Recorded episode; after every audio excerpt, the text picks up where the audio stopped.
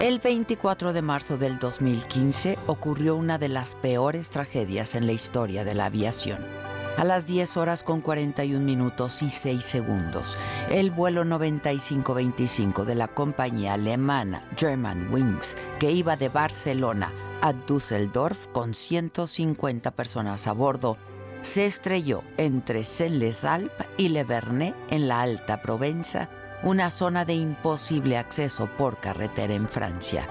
Las 150 personas, 144 pasajeros y 6 tripulantes que iban a bordo, todos murieron. Los hermosos Alpes franceses fueron su tumba. Andreas Lubitsch, el copiloto, estrelló deliberadamente el aparato. Nunca se sabrá por qué lo hizo. La única certeza es que este accidente fue obra de un suicida que se llevó con él 149 vidas inocentes, hombres y mujeres de negocios, recién casados, turistas, estudiantes y dos bebés. Desde seis años atrás, Andreas Lubitsch tomaba medicamentos por los trastornos, el estrés y la depresión que padecía. Era obvio que, en esas condiciones, no debía pilotar, sino atenderse y sin embargo inexplicablemente pasó todos los exámenes, controles y pruebas médicas. La investigación reveló que al menos 40 médicos sabían de sus problemas y no comunicaron a nadie el riesgo que se corría. Ninguno percibió en él tendencias suicidas. Tampoco sabremos nunca cuándo tomó esa decisión, si ese mismo día o mucho tiempo atrás. A las 10 con 12 minutos, el piloto Patrick Sondheimer, un hombre con una larga experiencia de vuelo, y su segundo a bordo recibieron el almuerzo. Andreas Lubitz entonces empezó a comer a las 10 con 15 horas. A las 10 con 29 el comandante fue al lavabo. Desde ese momento el copiloto bloqueó la puerta de la cabina por dentro, bajó la altitud y aumentó la velocidad del aparato. A las 10.31 se escucharon los golpes del comandante, que intentaba entrar utilizando un hacha. Gritos, así lo confirmaron las cajas negras del avión. A las 10 horas con 41 minutos y 6 segundos el estallido. En minutos la nave cayó sobre las montañas. Vino el silencio. En un principio se pensó que los pilotos habían lanzado una señal de emergencia cuando el avión se encontraba a una altitud de 1500 pies y en una situación normal, pero fue enviada por los controladores. Además de los problemas psiquiátricos, Andreas Lubitz presentaba problemas de visión. En el 2010 la Administración Federal de Aviación le negó la licencia por cuestiones vinculadas a su aptitud mental. Un día voy a hacer algo que cambiará todo el sistema y así todos van a saber mi nombre y lo van a recordar, comentó a una novia que tenía y después lo recordaría. En los días del accidente, Catherine Goldbach, su pareja de casi 10 años, con la que tendría un hijo, lo dejó porque cada vez era más obsesivo y controlador. Además, la investigación descubrió que estaba en quiebra y había un proceso de insolvencia a su nombre. Hace unos días un tribunal de Marsella, Francia, anunció que retiraría los procedimientos por homicidio involuntario en este caso. Los jueces investigaron si se podía atribuir alguna culpabilidad por homicidio negligente a la aerolínea o a los médicos por no haber advertido del peligro que representaba el copiloto para la seguridad de los pasajeros. Pero en un fallo de 45 páginas, los jueces concluyeron que nadie podría haber previsto esta situación y absolvió a la aerolínea y a los médicos también que atendían al copiloto. Hay una tumba comunal en un cementerio de Le con los restos de víctimas de accidentes que ya no pudieron ser identificados, a donde cada año se recuerda el accidente con un minuto de silencio. A las 10 de la mañana con 41 minutos tocan las campanas de la iglesia local y se encienden velas en las ventanas de las casas en memoria de las víctimas.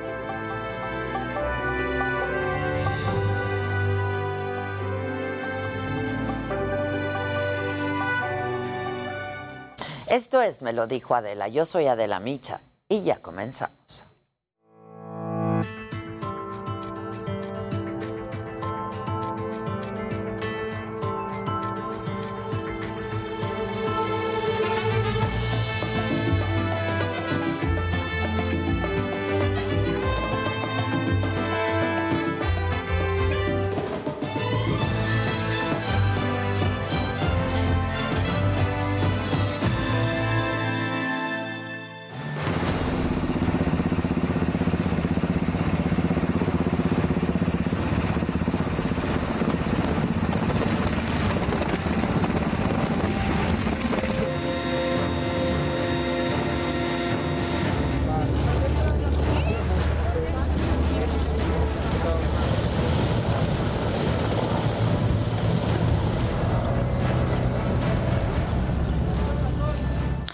Con el calor y la sequía llegan los incendios en el país, en Morelos. Brigadistas trabajan para sofocar las llamas en el cerro del Teposteco. El fuego se ha controlado al 60%. Sin embargo, ya se consumieron 95 hectáreas. Y mientras tanto, en Jalisco, ahí 300 elementos de protección civil trabajan para extinguir un incendio en el bosque de la primavera. 22 a 22. Ajá.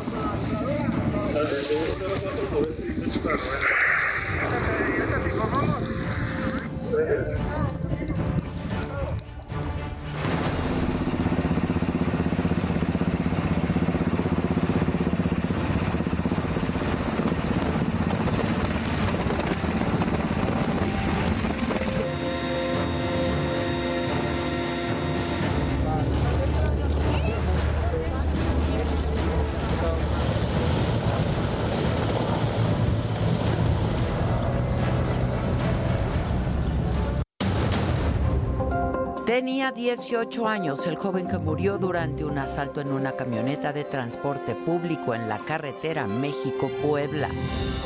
No, no, no, no, no, no, no, te duermas. No te duermas. No te duermas, no te duermas. No te duermas. No te duermas. El INE no puede cambiar las leyes, por lo que es imposible que invalide el decreto para que los servidores públicos promuevan la revocación de mandato, asegura el senador Ricardo Monreal. El INE carece de capacidad jurídica para poder declarar inválida una norma. El asesinato del alcalde de Aguililla, Michoacán, César Valencia, fue por represalias por no impedir la presencia de fuerzas federales en el municipio. Esto informó la Secretaría de Seguridad y Protección Ciudadana. La jefa de gobierno de la ciudad, Claudia Sheinbaum, criticó a los artistas y activistas que están en contra del tren Maya. Dice que se deben informar mejor y no hacer caso de las fake news. Yo les recomendaría que se informen bien tanto de esta obra del tren Maya como de todas las acciones que ha emprendido el gobierno de México. La inflación en la primera quincena de marzo se ubicó en 7.29%. El gas doméstico, los boletos de avión y la cebolla, lo que más subió. Se analiza limitar la venta de cerveza en los estadios o que sea sin alcohol, dice el subsecretario Ricardo Mejía. Se cumple un mes de la invasión de Rusia a Ucrania. Más de 900 civiles han muerto, hay 3 millones y medio de refugiados y no hay un acuerdo para el cese al fuego. Hola, ¿qué tal? Muy buenos días. Los saludo con mucho gusto hoy que es jueves, es 24 de marzo. Yo soy Adela Micha y estas son hoy las noticias. Identificaron al joven que murió en el asalto a una camioneta de transporte público en la carretera México-Puebla. Se trata de Gabriel Ramos, de solamente 18 años de edad. Vivía en Esahualcoyotl, en el Estado de México. Lo sepultaron este lunes. Su familia exige justicia por este asesinato y que se detenga al ladrón que se escapó.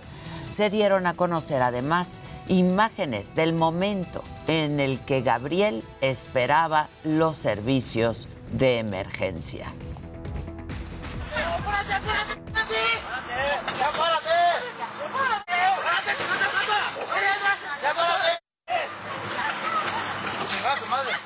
No, no, no, no, no, no, no te duermas. No te duermas. No te duermas, no te duermas. No te duermas. No te duermas. Para que se altere la adrenalina y sobreviva. No, pero no te duermas. No cierres los ojos. Tranquilo. ¿En qué unidad vives? ¿En cuál? ¿En ¿Dónde vives, hermano? ¿Te? Espérate, ¿cómo te colocamos? No ¿Dónde te, vives? no, no No, no hagas te levantes, esfuerzo, no no hagas esfuerzo. Estira tus pies aquí. ¿Cuántos más? ¿Cuánto más? Porque un grupo de delincuentes se atrincheró en una escuela de Toluca, en el Estado de México, después de un enfrentamiento con policías dentro del plantel. Ahí había alumnos, había maestros. El reporte con Javier Ruiz. grupo de delincuentes se atrincheró por más de 20 horas en un plantel escolar, luego de una persecución y balacera contra policías de Toluca. Cuando los agentes lograron ingresar, los sospechosos ya habían huido. Todo empezó el martes pasado, cuando los tres sujetos viajaban en un vehículo deportivo y en un retén los elementos de la Secretaría de Seguridad Estatal les marcaron el alto. En ese momento los sospechosos iniciaron la huida y se dio la persecución que concluyó en el Boulevard Miguel Alemán. Los sujetos ingresaron a una escuela de aviación en donde se escondieron. Desde el interior, uno de los agresores realizó disparos de arma de fuego contra los agentes, logrando herir a un policía. Yo no me di cuenta, yo estaba allá adentro, y el escándalo, pues en que tirar las balas, ya me daban a, a un muchacho, creo que le dieron un día, un compañero después, y ya luego vinieron todos los Debido a que las autoridades no contaban con una orden de cateo, no pudieron ingresar al edificio. Las 20 personas que ahí se encontraban, entre profesores y maestros, quedaron atrapados con los tres agresores. Cerca de las 16 horas de este miércoles, las autoridades obtuvieron la orden de cateo. Alrededor de 50 uniformados, entre agentes de la Secretaría de Seguridad y el Ejército, entraron a la escuela. Con ayuda de los elementos de la Fiscalía del Estado de México, iniciaron las entrevistas con maestros y alumnos, pero no lograron ubicar a los agresores. Algunos alumnos mencionaron que los delincuentes lograron escapar por la puerta trasera de la escuela. La fiscalía realizó pruebas de radisonato a todas las personas que permanecían en el interior para saber quién accionó la pistola que hirió a la gente. Con información e imágenes de Javier Ruiz, para me lo dijo Adela, Heraldo Televisión. En Nuevo León aumentó el consumo de agua en Monterrey, esto a pesar de la sequía por la que atraviesa la entidad. Recientemente se activó el plan Agua para Todos, esto con el fin de repartir el servicio de forma equitativa y hasta el momento el efecto fue contrario a lo esperado. No obstante, estos últimos dos días, en particular el lunes, tuvimos que abrir eh, las válvulas de la presa de la boca porque se nos subió el consumo de una manera eh, totalmente normal. Además, el director de Servicios de Agua y Drenaje de Monterrey, Juan Ignacio Barragán, habló de la polémica entre el gobierno de Nuevo León y San Luis Potosí, luego de que el gobernador Ricardo Gallardo, aquí nos lo dijo ayer, dijera que no va a permitir que se lleven agua de su entidad para Monterrey. Esto fue lo que dijo.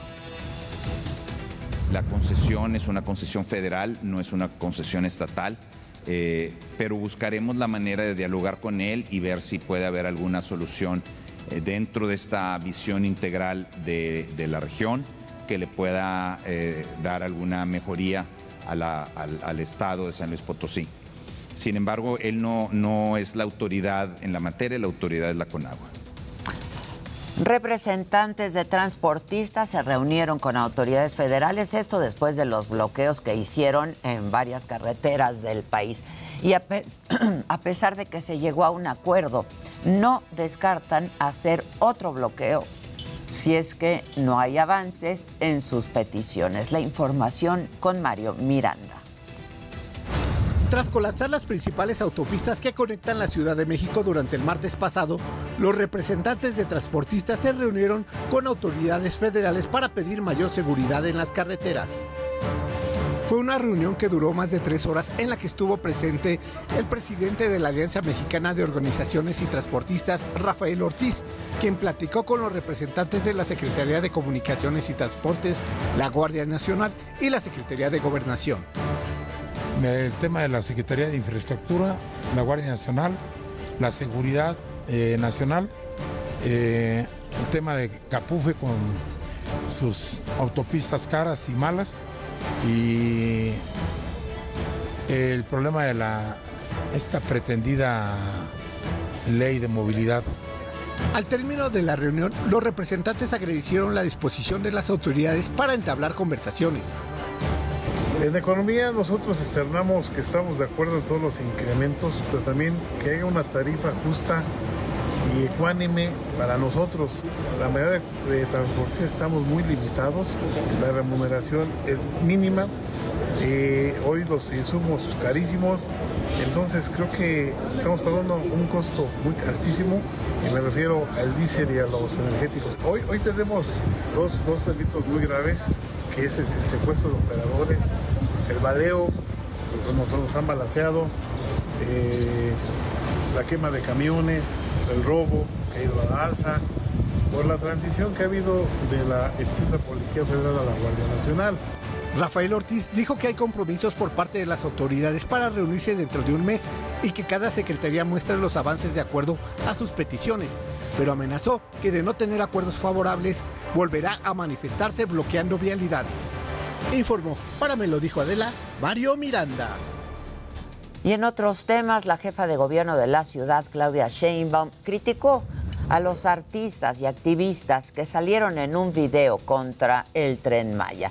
Les dijo que se deben de informar mejor y no hacerle caso a las fake news. Incluso les dio una recomendación. Yo les recomendaría que se informen bien tanto de esta obra del tren Maya como de todas las acciones que ha emprendido el gobierno de México y nosotros también en materia ambiental. Los alumnos de la primaria Cristóbal Colón de la colonia Centro en la alcaldía Cuauhtémoc van a regresar a tomar clases ya dentro de la escuela. Esto después de hablar con el dueño del terreno en donde está el plantel. Me buscó en la mañana el dueño del inmueble. Eh, parece que hubo ahí un malentendido eh, de que él no quería seguir rentando el espacio eh, él está en la mejor disposición de seguirlo haciendo, inclusive de invertir para que se mejore el inmueble. Entonces, a partir de ahí, pues me comuniqué con los padres y madres de familia. Entonces, está encontrando el mejor espacio provisional, pero pues la buena noticia es que van a poder regresar al inmueble. Bueno, y en el escenario político, el Instituto Nacional Electoral no tiene capacidad jurídica para invalidar el decreto que permite a servidores públicos promover la consulta de revocación de mandato, así lo aseguró el coordinador de los senadores de Morena, Ricardo Monreal, y agregó que el INE no puede cambiar las leyes.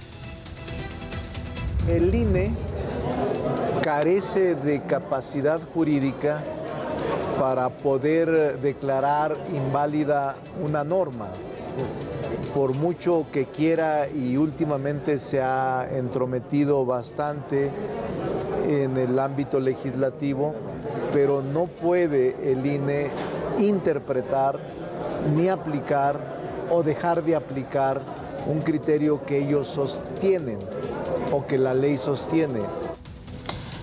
Los beneficios que otorgaban las escuelas de tiempo completo se van a mantener dentro del programa La escuela es nuestra. La secretaria de Educación Pública informó que los apoyos ahora se van a entregar directamente a los padres de familia para evitar la participación de intermediarios y que no haya irregularidades. Además, la titular de la SEP dijo que está dispuesta a reunirse con los diputados. Esta medida, pues bueno, no garantiza que verdaderamente el recurso se transforme en el único alimento que consumen varios, miles, millones de niños en todo el día. En más información sobre San Lázaro, van a sancionar a los servidores públicos que difundan imágenes, audios, videos o información sobre investigaciones penales o den detalles sobre una víctima. La pena será de 4 a 10 años de prisión. Los diputados avalaron por unanimidad la ley Ingrid, llamada así por el caso de Ingrid Escamilla, asesinada en el 2020 en la Ciudad de México y cuyas fotos del crimen se difundieron en redes sociales.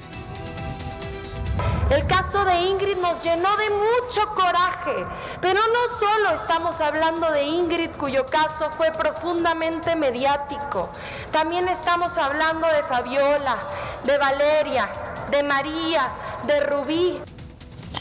El martes va a comenzar el debate de la reforma eléctrica en comisiones de la Cámara de Diputados. La alianza va por México, integrada por PRI, PAN y PRD, aseguró que están en la mejor disposición para debatir los temas. Lo dice el presidente de la Junta de Coordinación Política de San Lázaro, Rubén Moreira. Y hay una propuesta del grupo mayoritario de que se vote el 13 de abril. La respuesta de la Alianza Va por México, de la coalición Va por México, es que se sigue el trámite que dice la ley, pero nosotros no votaríamos en los términos en los cuales está dispuesta esta eh, iniciativa. Y contrario a lo que se esperaba, diputados del PT y de Morena instalaron el grupo de la amistad México-Rusia. La oposición protestó y aseguraron que esta acción es imprudente por la invasión rusa a Ucrania. El gobierno de Rusia no tiene ninguna duda de qué lado está México en la guerra con Ucrania. Hoy día en el mundo hay países como China, países como India, países como México, que a la orden del tío Sem nunca van a contestar y hacer. Que México nunca va a unirse con las sanciones antirrusas. Y también que el gobierno mexicano no cederá a ninguna presión de Occidente para apoyar a Ucrania. Y que eh, nunca, a pesar de las peticiones del gobierno de Ucrania, nunca va a suministrar armamento a Ucrania. Al participar en la instalación del grupo de amistad México-Federación Rusa, el embajador Coronelli recordó que desde que inició la actual administración, el intercambio comercial entre México y Rusia alcanzó en 2021 4.8 mil millones de dólares. El gesto político para instalar el grupo de amistad México-Rusia corrió a cargo de las bancadas de diputados del PRI, Morena, Verde Ecologista y PT. Y queremos manifestarle que todo lo que podamos hacer para lograr que México y Rusia eh, entrelacen su amistad. Nuestros votos para que este conflicto tenga una salida diplomática, una salida pacífica. La instalación del grupo de amistad México-Rusia fue calificada como una imprudencia por legisladores de oposición porque advierten no es una señal de neutralidad. Y de ninguna manera podemos estar de acuerdo en que las potencias acaben con las vidas, intervengan e invadan países. La protesta de los legisladores no afectó la instalación de la mesa de amistad México-Rusia. Para me lo dijo Adela, Amado Azueta, Heraldo Televisión. Hoy se cumple un mes de la guerra y Ucrania resiste, pero con un costo ya muy alto. En este tiempo han muerto más de 900 civiles, cifra que la Organización de Naciones Unidas cree subestimada. Además, hay 3.5 millones de refugiados y 6.5 millones de desplazados internos. La guerra ha dejado hospitales bombardeados, escuelas destruidas y ciudades prácticamente desaparecidas. Los líderes de la OTAN iniciaron este jueves una cumbre extraordinaria con el fin de evaluar cómo pueden dar más apoyo a Ucrania para que se defienda de esta invasión rusa. El presidente de Ucrania, Volodymyr Zelensky, pidió a la alianza ayuda logística en restricciones. Y en una imagen más de la guerra, el violonchelista Denis Karachevstev tocó en las calles de Kharkov y lo hizo rodeado de edificios destruidos y de escombros. Su intención, como lo escribió en una publicación de Facebook, es recaudar fondos para ayuda humanitaria y para la reconstrucción de la ciudad. Esto es parte de su actuación.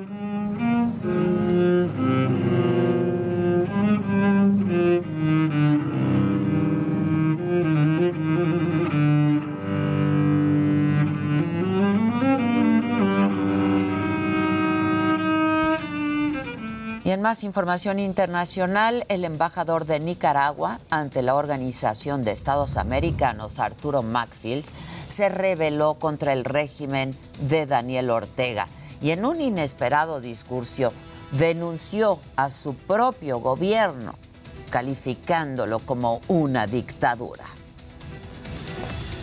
Denunciar la dictadura de mi país no es fácil pero seguir guardando silencio y defender lo indefendible es imposible. Tengo que hablar, señor presidente, aunque tenga miedo.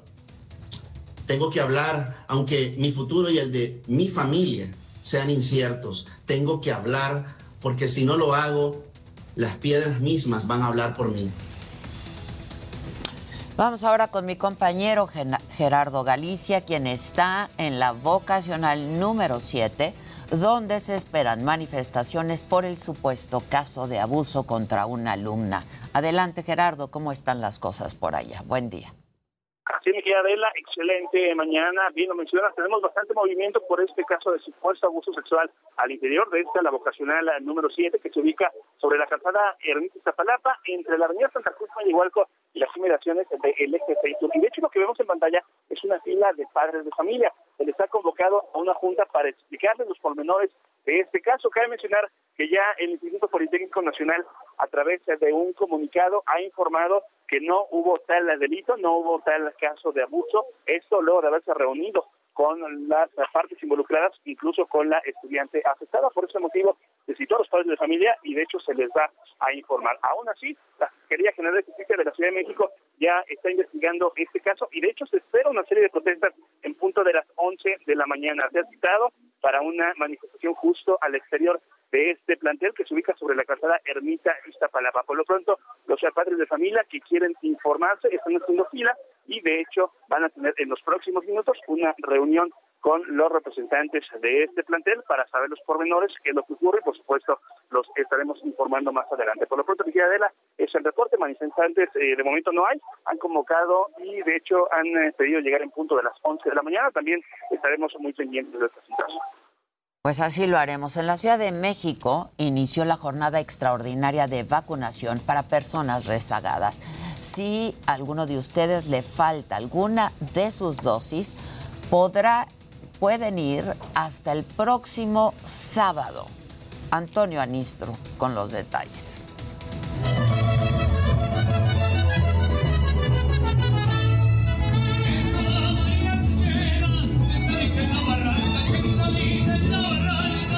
Mariachi para animar el día, así inició la jornada extraordinaria de vacunación para personas rezagadas en la Ciudad de México.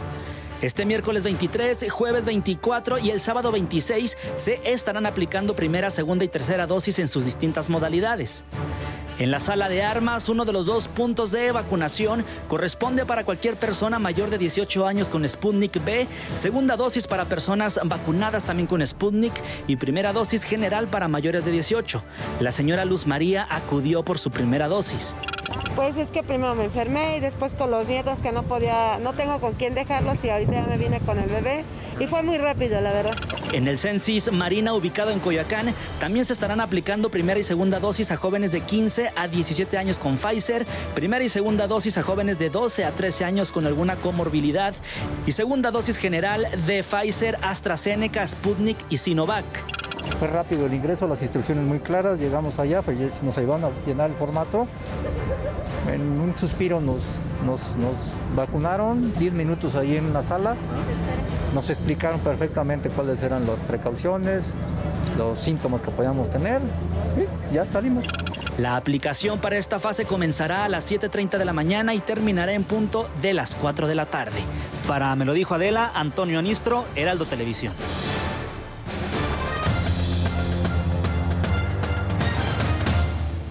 Ade, muy buenos días. No lo son así para Donovan Carrillo, que a las 4 y media de la mañana hubiera participado. Se tuvo que retirar del Mundial de Patinaje Artístico, donde terminaba la temporada sus patines no llegaron, le entregaron otros. Todo esto lo estaremos platicando más adelante. El mexicano queda fuera.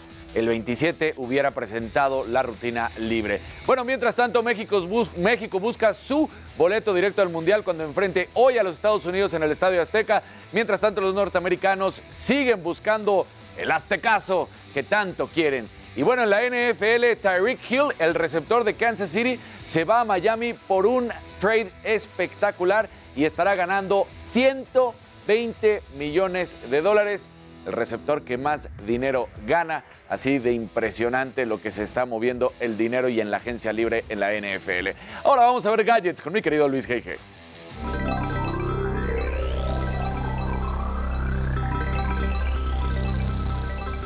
Muy buenos días y bueno, WhatsApp reforzó su proceso de registro vía telefónica para prevenir robos y pues obviamente estafas en sus cuentas. Según dicen, en los últimos meses han recibido muchas, muchísimas denuncias al respecto. Por otro lado, de acuerdo con la OEA y la Conducef, México se ubica como el tercer lugar en ciberataques en Latinoamérica. Además, el 77% de las organizaciones no tienen un plan de respuesta contra estos hechos. Finalmente, Spotify también tendrá audio en vivo en la aplicación como Clubhouse y Twitter Spaces. La idea es que los creadores de contenido organicen charlas y los suscriptores obviamente los escuchen a través de la aplicación de Spotify. Pero bueno, estimado Jimmy, ¿tú a quién traes? Entre piernas.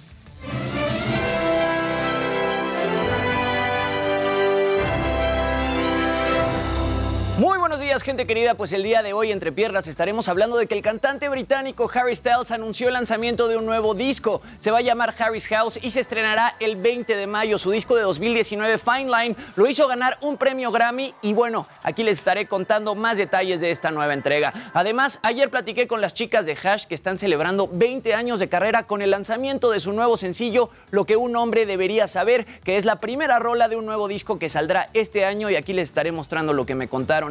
Y bueno, más tarde tendremos aquí en el estudio al cantautor Carlos Macías, que viene a contarnos de su carrera y de su trabajo de composición para grandes artistas como Cristian Castro y Mijares. Mi querida Ade, buenos días, regreso contigo. El maestro Macías. Vamos a hacer una pausa y eh, regresamos con los detalles de esto que ya nos han adelantado aquí mis compañeros, los detalles de espectáculos, deportes, eh, tecnología y por supuesto lo macabrón. Y vamos a hablar también con el coordinador del grupo parlamentario de Movimiento Ciudadano, con Jorge Álvarez Maínez, sobre esta instalación de la Mesa de Amistad México-Rusia en San Lázaro. Volvemos luego de una pausa, no se vayan, seguimos eh, transmitiendo en cortes comerciales también a través de nuestra plataforma de la saga por YouTube. No se vayan.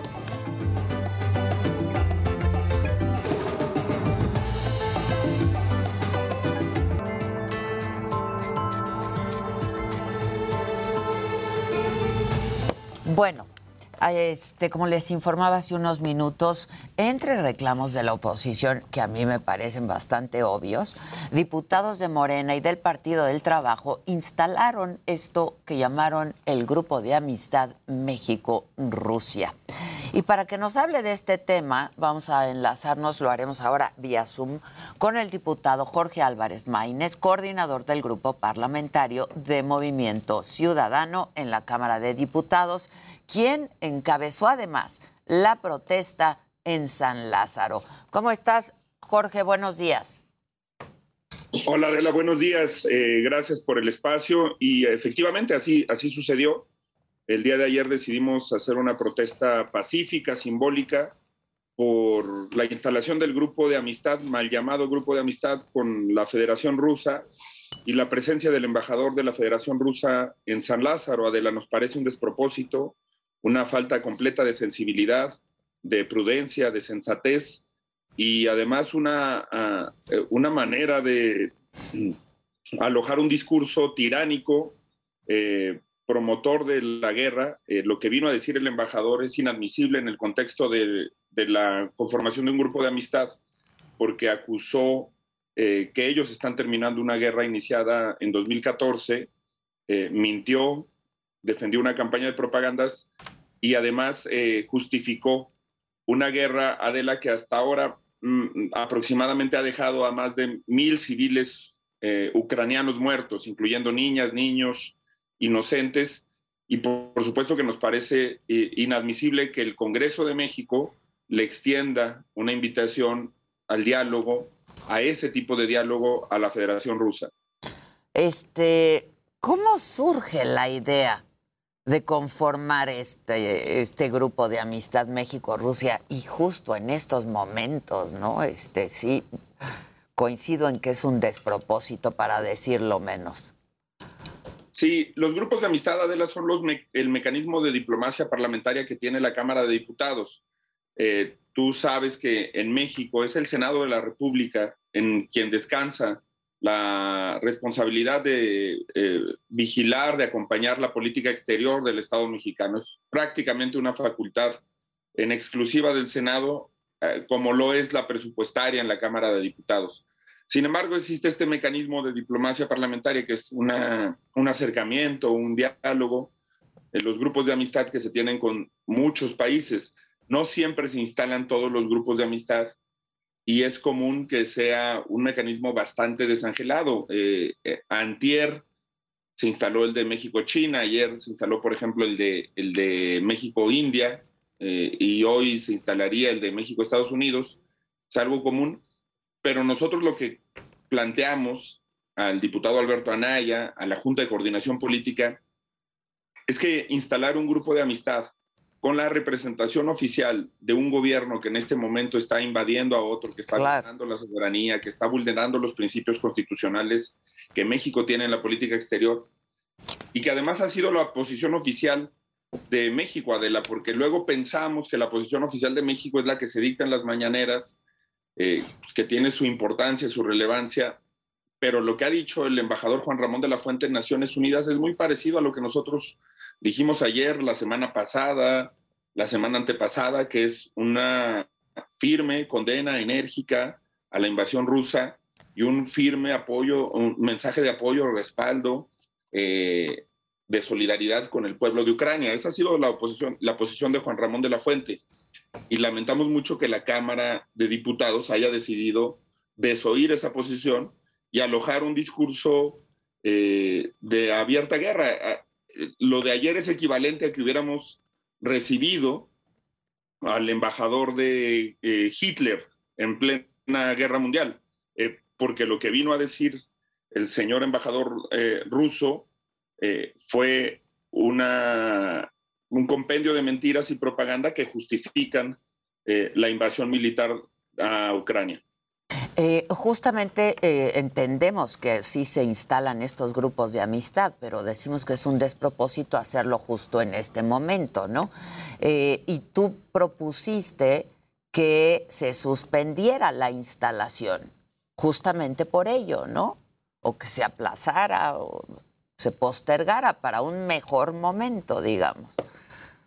Así es, Adela. Este, incluso hicimos eco de las palabras del presidente de la República cuando él dice que había que pausar las relaciones con, España.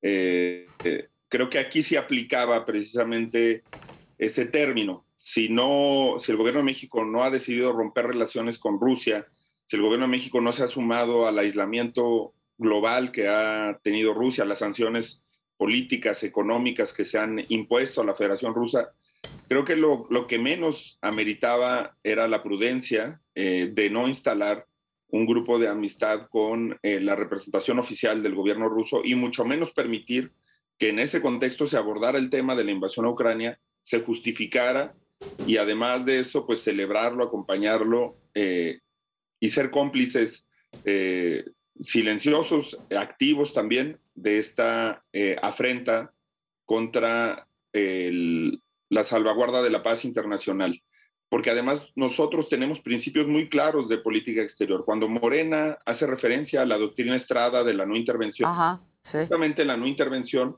eh, es la doctrina en la que se sustenta el apoyo que le estamos dando al pueblo agredido, al pueblo invadido, que es el de Ucrania. Por eso planteamos, como bien dices, que no se instalara, que se suspendiera la instalación eh, nosotros ocupábamos la vicepresidencia de este grupo con el diputado Gerardo Gaudiano de Tabasco.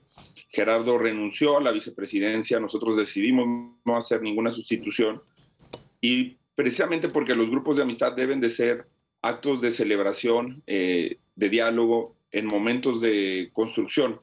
Nunca pueden ser el pretexto para que en la Cámara de Diputados se aliente, se festeje, se festine eh, la invasión de un país a otro. Eso pues parecería absurdo incluso que lo discutiéramos, Adela, pero eso es lo que sucedió ayer. Bueno, porque además el embajador así lo dijo, que interpretaba esto como un acto de solidaridad a Rusia en estos momentos, ¿no?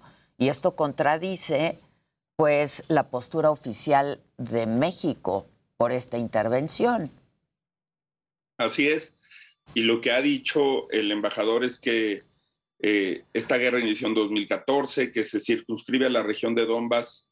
Siguen repitiendo, digamos, este esquema que fue además en el que eh, cayó el gobierno mexicano. El gobierno mexicano cometió el error de hacerle caso siempre a la versión oficial de Rusia. De hecho, por eso tuvimos muchos problemas para evacuar a las personas mexicanas eh, viviendo en Ucrania, porque cuando Estados Unidos anuncia el 11 eh, de febrero la inminencia de los ataques de Rusia a Ucrania, México cree la versión oficial de Rusia y dice que no va a haber ataques y permanecen dos días más eh, las personas mexicanas en Ucrania. Eso dificulta muchísimo el traslado, dificulta muchísimo la situación y se tuvo que hacer un esfuerzo extraordinario por parte de la Cancillería para remediar esa situación. Pero no hemos dejado de creer en esa versión. Eh, los diputados que alojaron ayer al embajador ruso creen esta versión de que el, de que el detrás de, de la guerra con Ucrania hay neonazis en el gobierno ucraniano, cuando el presidente de Ucrania es judío, es, descendiente de soldados soviéticos, creen que la eh, guerra se circunscribe a la región del Donbass, que es un conflicto histórico efectivamente, porque es de estas regiones limítrofes en donde por supuesto hay presencia histórica rusa, pero también eh, hay una, un derecho de autodeterminación que se está discutiendo, cuando hemos visto que los ataques prácticamente se han extendido a toda Ucrania, que han tratado de llegar a la capital de Ucrania, que incluso se ha comprometido en dos o tres ocasiones de ataques, de días de ataques, eh, la posibilidad de extenderse a la frontera con Polonia. Eh, eh, pues hemos visto también que los ataques no se han circunscrito a las fuerzas militares de Ucrania, que se ha implicado a civiles, que se han atacado hospitales, escuelas. todo eso está documentado, son imágenes y es un momento de mucha preocupación, Adela, también, porque eh, el gran miedo con el que todos los días despierta el mundo es que esto podría escalar. Eh, Vladimir Putin, digamos, no es un personaje político convencional, ha venido desarrollando una red internacional de propaganda, de alianzas, de intervención en los procesos políticos electorales. Es un autócrata, es un tirano y además también es una ofensa lo que sucedió ayer, Adela, al propio pueblo ruso. Los grupos de amistad reivindican la amistad entre los pueblos. Pero el pueblo ruso tiene hoy eh, decenas, miles, decenas de miles de presos políticos porque hay toda una revolución social en Rusia también contra la postura de Putin. Hay mucha gente eh, perseguida, encarcelada de la oposición de Rusia. Y hay también una, una confusión brutal en la gente de Morena, del PT, porque siguen pensando que Rusia es esa Unión Soviética comunista eh, de modelo económico alterno a los Estados Unidos, cuando hoy Rusia es un, país capitalista, oligárquico, eh, pero que no tiene ningún eh, componente, digamos, socialista ni ideológico en común con, lo, con las ideas que, que, desde Morena, desde el PT se le atribuyen. La verdad es que fue un acto pues vergonzoso Justo eso dijiste tú ayer, ¿no? Que lo que ocurrió ayer en la Cámara era una vergüenza. Sí, Adela, porque son el tipo de cosas que, que le dan la vuelta al mundo. Imagínate que viéramos pues, al Congreso de, de Polonia. Bueno, hoy, por ejemplo, Serbia. Serbia hace una declaración oficial de respaldo a Rusia, pues es una nota mundial, es una nota que, circula, porque es tal el extremo de, lo que eso implica que es nota. Incluso los aliados de Putin de ultraderecha en Francia, en Reino Unido, han tenido que recular y guardar una distancia, guardar prudencia sobre sus posicionamientos políticos. Eh, pues justamente lo que hicieron ayer los diputados de Morena, del PRI, del PT, aquí en San Lázaro, es colocar a México en esa esfera eh, de países que tienen eh, posicionamientos vergonzosos, injustificables, eh, absurdos también, Adela. No, sé tampoco, ni siquiera me puedo explicar qué es lo que Morena cree que gana, qué es lo que el PRI y el PT creen que ganan con este desplante eh, de reivindicación de la guerra eh, pues más cruel que nos haya tocado vivir en una generación, por lo menos en el último par de décadas, Adel. Y bueno, además el embajador dejó muy claro qué países estaban con ellos y cuáles no, ¿no? Entonces así se interpretó sin duda y así lo interpretó el embajador de Rusia en México. Así es, Adela, esa es el, la, gravedad del problema es que ni siquiera se limitó, digamos, no fue un acto en donde se develó una exposición fotográfica de Rusia, un, no, se vino a entregar un libro de la historia de Rusia, no, no, no se vino a presenciar un espectáculo eh, de danza rusa, o sea, eh, eh, se vino a hacer un posicionamiento político de defensa de la intervención, invasión militar de Rusia a Ucrania, y eso lo permitió la Cámara de Diputados, eso lo albergó la Cámara de Diputados y es absolutamente injustificable. Bueno, pues ya ocurrió, ¿no? Jorge. Pues, pues, sí, Adela, pero debe de haber un reflejo democrático y creo que debemos de seguir insistiendo. Eh, eso es lo que tenemos claro en Movimiento Ciudadano, que eh, no podemos normalizar esto y que además, aunque haya ocurrido, pues si es algo que va a, a extenderse como una posición oficial del Congreso mexicano, también la gente debe de saber que en el Congreso mexicano existe la sensatez y la solidaridad irrestricta con el pueblo ucraniano por parte de otras fuerzas políticas. Pues estaremos atentos, te agradezco mucho. Hay muchas cosas también, la agenda en en San Lázaro en estos días es importante, ¿no? Así es que estaremos atentos, en contacto. Y sí, no fue un buen día ayer, ¿no? En la Cámara. Así es, Adela, fue un día de, ignominia y de vergüenza y gracias por el espacio. Encantado. al contrario. Gracias, diputado Jorge Álvarez Maínez, coordinador del Grupo Parlamentario de Movimiento Ciudadano. Vamos a hacer una pausa rapidísimo y volvemos con mucho más esta mañana. No se vayan.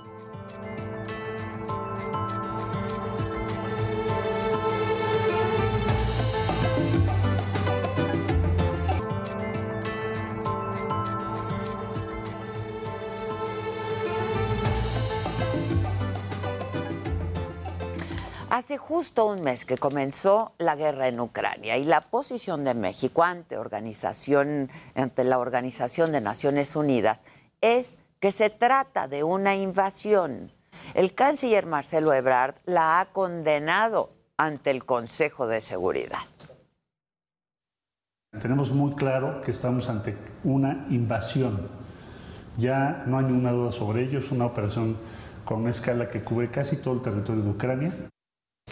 Sin embargo, en la Cámara de Diputados pareciera que no están enterados de este posicionamiento, justo lo que hablábamos hace unos minutos. Ayer se instaló este grupo de amistad México-Rusia, mismo que ya se había pospuesto hace una semana debido a la guerra. En la apertura del grupo, el embajador de Rusia en México, Víctor Coronelli, dijo que el acto era una muestra de amistad y de solidaridad con el Kremlin y encima agregó esto. Los ataques se realizan únicamente contra instalaciones militares y con armas de alta precisión. Lamentablemente vemos que los radicales ucranianos despliegan tanques y artillería cerca de las guarderías e escuelas. Utilizan a niños y... Así como escuchamos, el embajador ruso acusa que las afectaciones a la población civil son causadas por las mismas tropas ucranianas, aunque la evidencia de los ataques a zonas civiles en Mariupol, Kharkov y Kiev confirman lo que dijo el embajador. En el evento hablaron también diputados mexicanos. Esto fue lo que dijo Augusto Gómez Villanueva del PRI. Y desde luego la vacuna Sputnik fue para nosotros un gesto de cooperación de su gobierno que no podemos olvidar. Por lo cual le pedimos a usted que le exprese a su pueblo y a su gobierno nuestro reconocimiento del pueblo mexicano. Mientras que Armando Contreras Castillo, de Morena, dijo esto.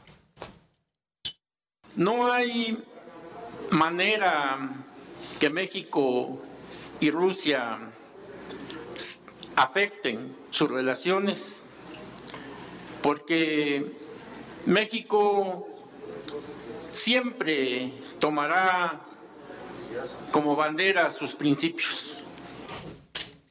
Y el petista Alberto Anaya aseguró que la relación con Rusia era valiosa y que el presidente giró instrucciones de no unirse a las sanciones contra el Kremlin. Lo dijo así.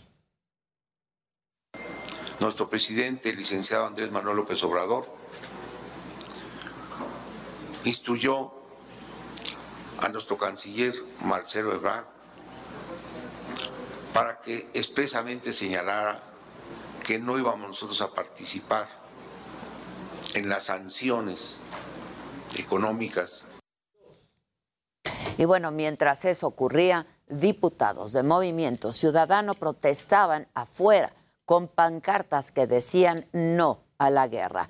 Esto fue lo que dijo el coordinador de la bancada, Jorge Álvarez Maínez, con quien hablábamos hace unos minutos. Es un acto simbólico de protesta pacífica ah, ante lo que nosotros consideramos un hecho de, de impertinencia, de imprudencia parlamentaria, activar el mecanismo, el único mecanismo que tenemos en esta Cámara de Diputados, que es de diplomacia parlamentaria, que es eh, el establecimiento de grupos de amistad. En un momento en el que está activa una invasión militar a un pueblo inocente, a un pueblo que está siendo masacrado.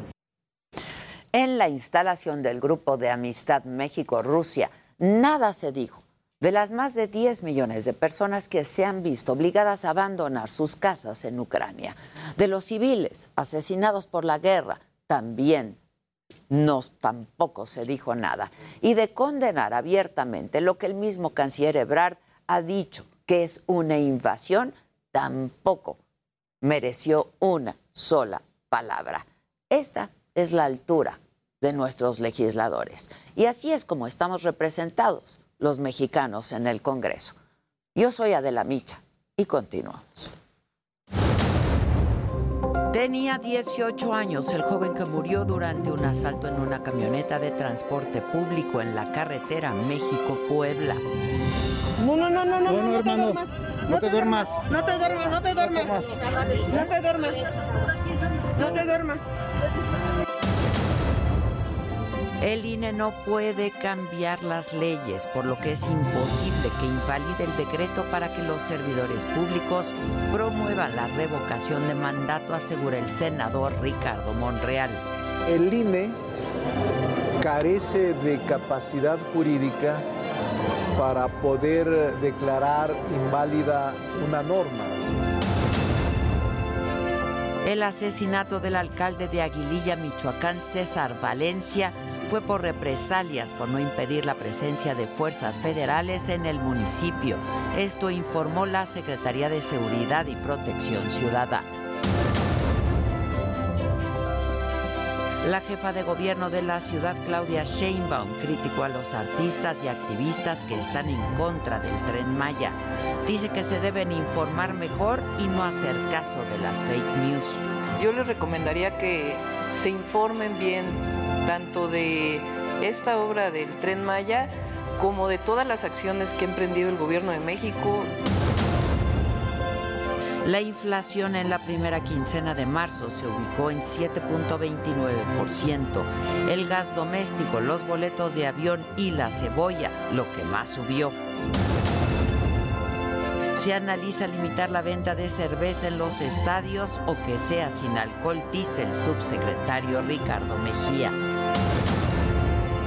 Se cumple un mes de la invasión de Rusia a Ucrania. Más de 900 civiles han muerto, hay 3 millones y medio de refugiados y no hay un acuerdo para el cese al fuego. Bueno, y hoy en la mañanera el presidente de nuevo criticó a los artistas y a los activistas que participaron en un video para advertir de los daños que ocasionaría el tren Maya al sur de México. El presidente insiste en que incluso hay la posibilidad de que les estén pagando. A estos famosos los pusieron a leer, quién sabe quién eh, hizo los textos, quién financió. No es que les hayan pagado, también hay esa posibilidad, que les hayan pagado, pero sí costó la producción y alguien está detrás. Sobre los incendios forestales en México, Laura Velázquez, coordinadora nacional de protección civil, detalló que hay 33 activos en todo el país, 10 de ellos con vigilancia específica. Y además, sobre el incendio en el Cerro del Teposteco, en Morelos, ya se está trabajando para sofocarlo y subrayó también que hay 95% de hectáreas afectadas determinó que el 60% se tiene controlado y, hay un 30% de liquidación del incendio. Repito, 541 brigadistas, 52 vehículos terrestres y dos helicópteros, uno de la Sedena y otro de eh, la Guardia Nacional. Y la Coordinadora Nacional de Protección Civil también dio detalles del incendio en el bosque de la primavera en Jalisco. 1323 inicia este incendio en Zapopan, en, el bosque La Primavera. A las 17.30 eh, se da el conocimiento de que hay un, una alerta muy importante eh, atmosférica y a, eh, aproximadamente a las 11 de la noche ya se reportó el 100% del control del incendio. Y sobre este mismo tema, el presidente aseguró que el norte y el centro del país son los más afectados. Afortunadamente no hay eh, todavía, y esperemos que así continúe, muchos incendios en el sureste, porque llovió hasta hace poco eh, en el sureste. Tenemos más incendios en el centro y en el norte del país. Bueno, y en otros temas, Ricardo Mejía, el subsecretario de Seguridad y Protección Ciudadana, dio avances de las investigaciones sobre los hechos violentos más relevantes. Ya son 29 los detenidos por el caso Levarón. Tanto por la violencia en Oaxaca y en Quintana Roo también ya hay detenidos, como es en el caso del asesinato del gerente del club Mamitas Beach, Federico Mazzoni. Además, dio detalles del asesino del periodista Armando Linares. Se giraron órdenes de aprehensión contra el autor material, Carlos Gerardo Sánchez Mendoza. ¿Por qué decimos el nombre?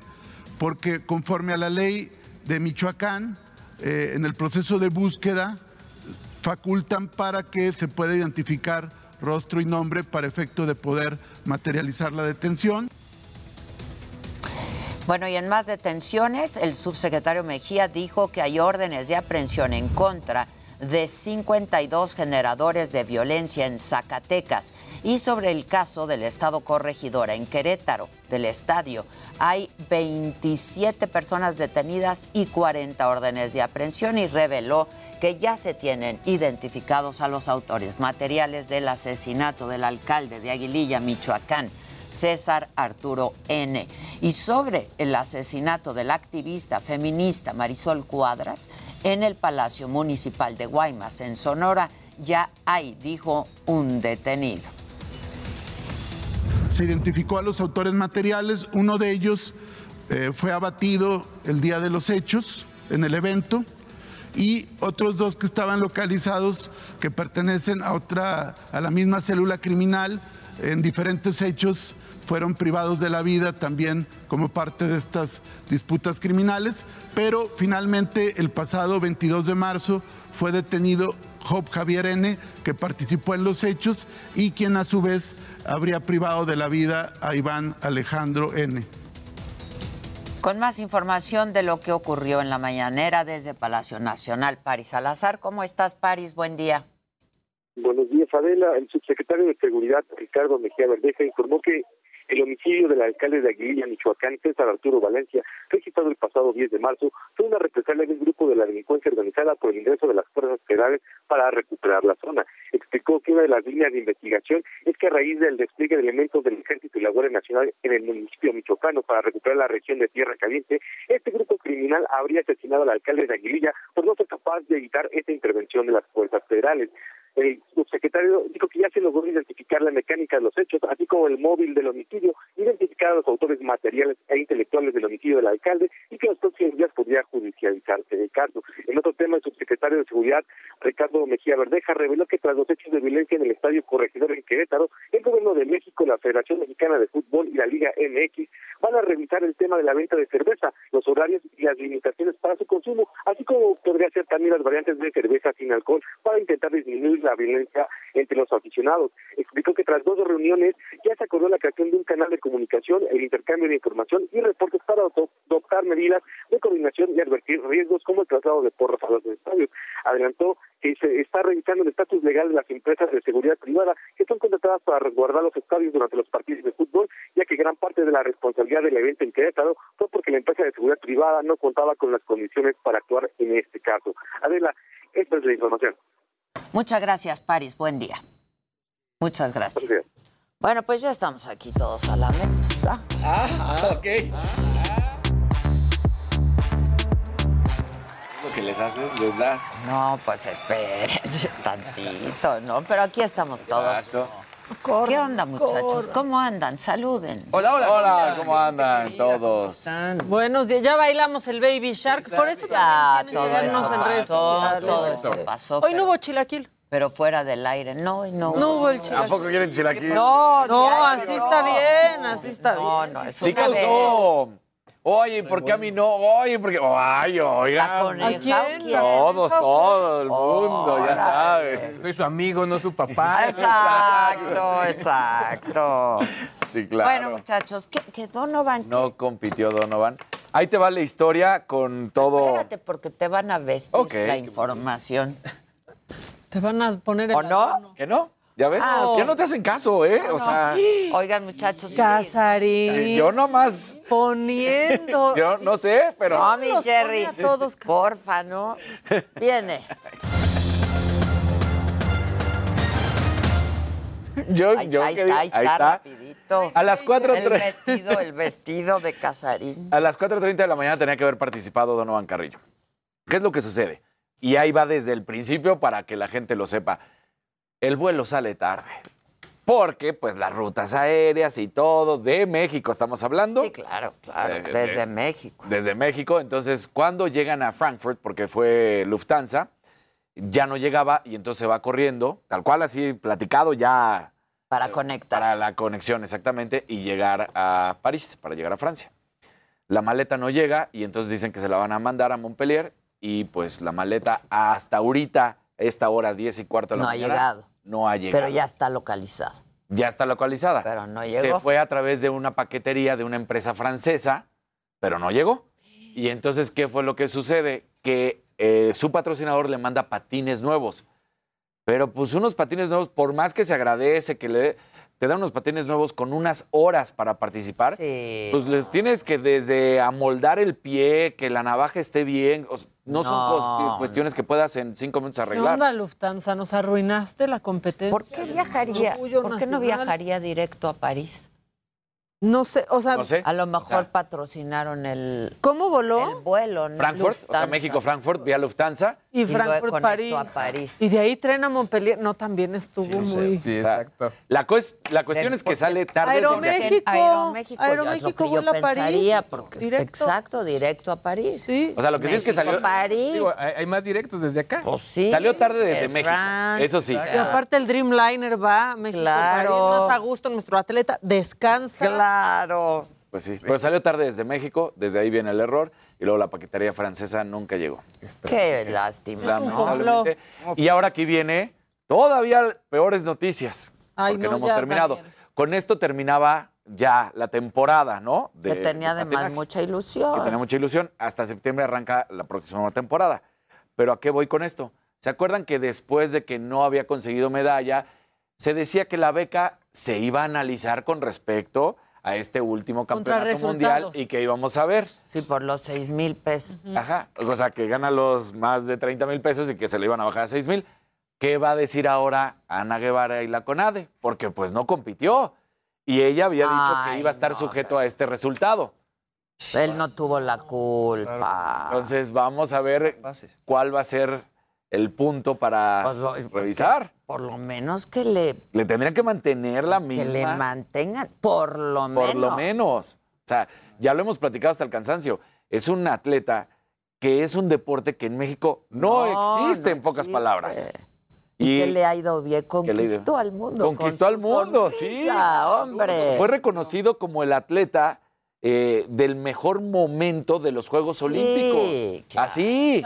Ah, se verían muy mal ya si, si no le mantienen la beca. A los únicos que les va bien con ADE es a nosotros. Exacto.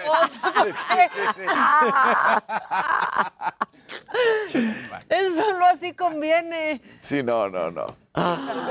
Sí, la verdad, hay de Hades a Hades, hay de Conades a Conades. Sí. Con ADE no. No, no, No, no, no. Ya ves. Así que bueno, pues muy lamentable esto. La verdad, sí. La Falta verdad, ver la postura que tome la CONADE, esa CONADE. Exacto. Y a ver qué va a decir Ana Guevara. con- No, yo espero que le mantengan la beca, ¿no? Debería de. Toda- todo, todo lo ha hecho bien. Todo puede No ha suceder. sido tan rigurosa que quizás sí. Exacto, exacto. y bueno, México enfrenta a Estados Unidos el día de hoy en el Estadio Azteca. Eh, sabemos que el famoso Aztecaso no ha sido por parte de Estados Unidos y ellos dicen, nosotros queremos ganar. Eh, Canadá tiene 25 puntos y está en primer lugar. Estados Unidos tiene 21. México tiene 21 puntos también empatado con Estados Unidos, pero está en la tercera plaza. Luego Panamá y Costa Rica. Así que esto es lo que ha estado sucediendo. Y al rato, Ade, vamos a tener una discusión muy buena, una plática en una discusión muy buena de un tema de olímpicos que está sucediendo ahorita en los Estados Unidos. O sea, es un tema de una competidora transgénero Sí, que, que está. ganó una competencia y está muy brava la situación y la discusión que se está realizando. Hay muchas, sí, hay un debate y una polémica ahí de que si se le reconoce o no. Incluso ¿no? Caitlyn Jenner salió a decir que no es la ganadora, o sea, que no debería ser así, que no es la ganadora. Bueno, es que ella, pues, Ella fue ganadora y ganó como hombre. Como hombre, ¿no? Pero imagínate que Caitlyn Jenner salga a decirlo. Algo así.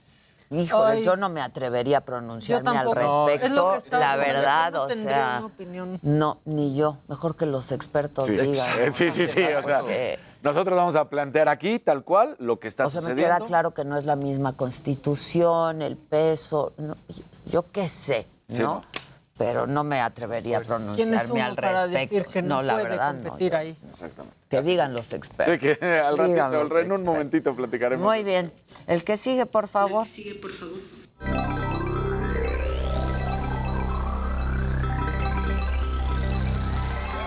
Vamos a... Gente bonita, muy buenos días. Bravo.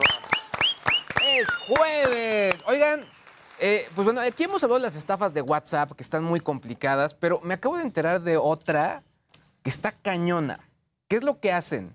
Te llaman por teléfono, obviamente, eh, o más bien se, se roban tu acceso a WhatsApp a través de tu número telefónico para que el método de verificación sea la llamada telefónica. Mm. Pero entonces esta llamada entra y como muchos tenemos activado el buzón de voz, ese mensaje se va directo al buzón de voz y se queda ahí grabado. Ajá. ¿Qué hacen los cibercriminales? Se meten a tu teléfono, se roban ese buzón de voz y activan el WhatsApp. ¿Qué? No. Está cañón, está cañón. O sea, y yo no sabía de este modus operandi porque es a tal grado que lo que ha estado ocurriendo es que la gente de WhatsApp ya ayer mandó un comunicado y lo que va, va a suceder es que ahora te va a dar la When you make decisions for your company, you look for the no brainers. And if you have a lot of mailing to do, stamps.com is the ultimate no brainer. It streamlines your processes to make your business more efficient, which makes you less busy. Mail checks, invoices, legal documents, and everything you need to keep your business running with stamps.com. Seamlessly connect with every major marketplace and shopping cart. Schedule package pickups and see your cheapest and fastest shipping options from different carriers. With rates up to 89% off USPS and UPS rates. And with the Stamps.com mobile app, you can take care of mailing and shipping wherever you are. Make the same no brainer decision as over 1 million other businesses with Stamps.com. Sign up with Code PROGRAM for a four week trial, plus free postage and a free digital scale. No long term commitments or contracts. That's Stamps.com. Code PROGRAM. De quieres recibir este mensaje para, co- con, tu, con tu clave, presionas el número uno. Si no recibes el mensaje, va- va- se, se apa- se corta la comunicación y de esa manera ya eh, se termina con, con el proceso. Pero la verdad es que está cañón, sobre todo por la importancia que está tomando para los criminales el Robarse acceso a tu- WhatsApp. Claro. Rudísimo. Yo no, o sea, yo, yo me imaginé de todas formas que te engañen, que te hablen, que te digan, pero que además se meten a tu teléfono después Sí, de grabar la no, conversación. Quizá otra ¿Qué solución es sería desactivar el buzón de voz. Eso pensé, es usa el buzón de inmediato. voz? El buzón de voz es de los... Yo no me Yo lo tengo desactivado, yo tampoco. Ahora, muchos seguros lo ponga su clave del tenemos. buzón de voz y ahí se No. termina. Sabemos que está ahí porque los operadores lo ofrecen Ahí y se ahí se queda. Y quizá lo activaste o lo desactivaste, lo activaste hace mucho y tan tan. Pero pues obviamente están aprovechando este olvido que todos como usuarios Claro. tenemos y pues ahí, lo tienen. Según yo no lo tengo activado. Yo tampoco lo tengo activado, es que pero de repente no te llega un mensaje diciéndote tienes un buzón de voz y tú, ah, chihuahuas. Y cuando hablas, te dicen, para activar tu buzón de voz, pero te siga saliendo la Sí, notificación pero ahí se acaba el acuerdo. Ahora, ahí se acaba el acuerdo, Ahí se ¿sabe? acaba el acuerdo. Lo preocupante con todo esto es que de acuerdo a la OEA y a la Conducef, México a nivel, pues América y dentro de los miembros de la OEA es el tercer país más propenso a ciberataques. Órale. O sea, pues sí, y sobre todo, y bueno, dejen, o- así que déjense de eso. Lo que está cañón es que si sucede un ciberataque, el 77% de las compañías no sabe qué hacer. No sabe si paga, no sabe qué tendría que ejercer. Básicamente lo que están diciendo es que en promedio estamos gastando por el, por el chistecito de un ciberataque una compañía, serían 2.3 millones de dólares. Es lo que cuesta en promedio para una compañía grande. Eh, ¿Qué es lo que dicen? Miren, lo importante con todo esto no es únicamente compartir que existe, es pues básicamente ya compartir información entre otros, las, las compañías, las autoridades, para que esto no suceda. Ahorita Maca me preguntaba, no sé si, lo- si tú lo traes en el macabrón o no. No, no, no, porque dije, Pe- lo pero, vas a traer. pero bueno, eh, ayer yo justo lo di en mis redes sociales, pero en una, eh, digamos que Conalep, en un salón, pues en un centro de estos Conalep, entraron muy fuerte unos criminales a activar unas máquinas de ahí para estar minando eh, criptomonedas. Desde el Conalep. Desde el Conalep. Sí, Entonces, un poco lo que ves, o sea, en general, pues sí, o sea, sí hay mucha gente pues muy creativa en todo esto. Sí, sí, Y que sí. está aprovechando esta Y situación. encuentran la forma. Encuentran la forma, ¿no? La verdad es que eso es lo, lo- lo preocupante. Y O bueno, bloqueamos esto y luego van a encontrar otra forma. Claro. Y bueno, finalmente, ya para cerrar el, el bloque, Bitso ya está lanzando su propia tarjeta. O sea, con la mano en la cintura, ahorita que están obviamente los banqueros ahí en Acapulco ya Ajá, juntos, y que sí. se habla mucho de todos estos nuevos bancos, pues Bitso dijo, bueno, yo también saco mi, mi- mi cartera y cuál es mi, mi tarjeta, cuál es mi diferenciador. Tú gastas utilizando mi tarjeta y yo te premio con eh, fragmentos de criptomonedas. No han dicho si es un Bitcoin, no han dicho si es Ethereum, etcétera, pero te van a regalar, así como los puntos de. Exacto. recompensas. Del palacio. Ajá. exactamente, pero con criptomonedas. Tu payback. Exacto. y, con- y luego con esas puedes, pues. Ahora, Comprar. estos unicornios importantes en México y ¿Qué haces con Latinoamérica. los puntos? O con las criptos que te dan. Pues con las criptos que me dan, yo, yo, yo las metería ahí a... No, no, pero ¿qué puedes hacer con Comprar esas? donde acepten. Exacto, en, en su momento. Electra. O- Exacto. Seguramente le van a dar la solo vuelta. Electra, en ¿no? algún punto, por ejemplo, con esos criptos, pues vas a poder pagar. Sí, va- Donde sea. Exacto, ellos mismos están abriendo el ecosistema para que después con su propia tarjeta se pague. Claro. De entrada. Está pues. bueno. No, ¿eh? están bien listillos, ¿eh? Bien listos. Mira. Hay que sacarla. Sí, yo, ahora, yo me suscribí. Ayer en- a la madrugada en mi insomnio estaba en el 33, eh, 33 lugar 33 mil de la lista. Oh, chale. Casi sí te toca. Casi sí me toca. Pero ahorita que nos escuchen, a lo Ya, mejor que- que no- que- se que ponen en al mil, ¿no? contacto. Algo así, ¿no? Exacto. Y nos dicen, bueno, pues va. Exacto. Ni que fuera concierto de Adele. Oye, sí, no manches, pero además, pues mira qué promoción le estamos dando. Bueno, ¿desde cuándo? ¿Desde cuándo? ¿Desde cuándo? Sí, Si exacto. alguien necesi- merece recompensa es Luis Es Luis G.I.G. ¿Desde cuándo Bitcoin. habla de las criptos? Exacto. Muy bien. Chayo. El que sigue, por favor. La que sigue, por favor.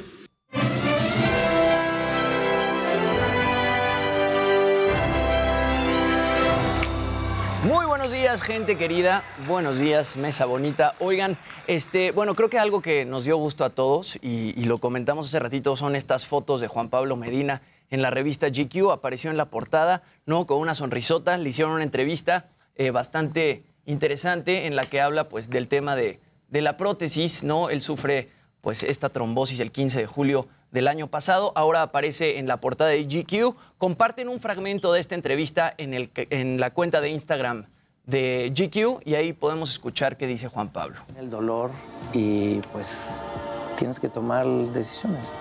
Y creo que pues yo decidí, decidí vivir. Tenía más miedo de no despertar que de despertar sin una pierna. Bueno. Hay diferente tipo de, diferentes tipos.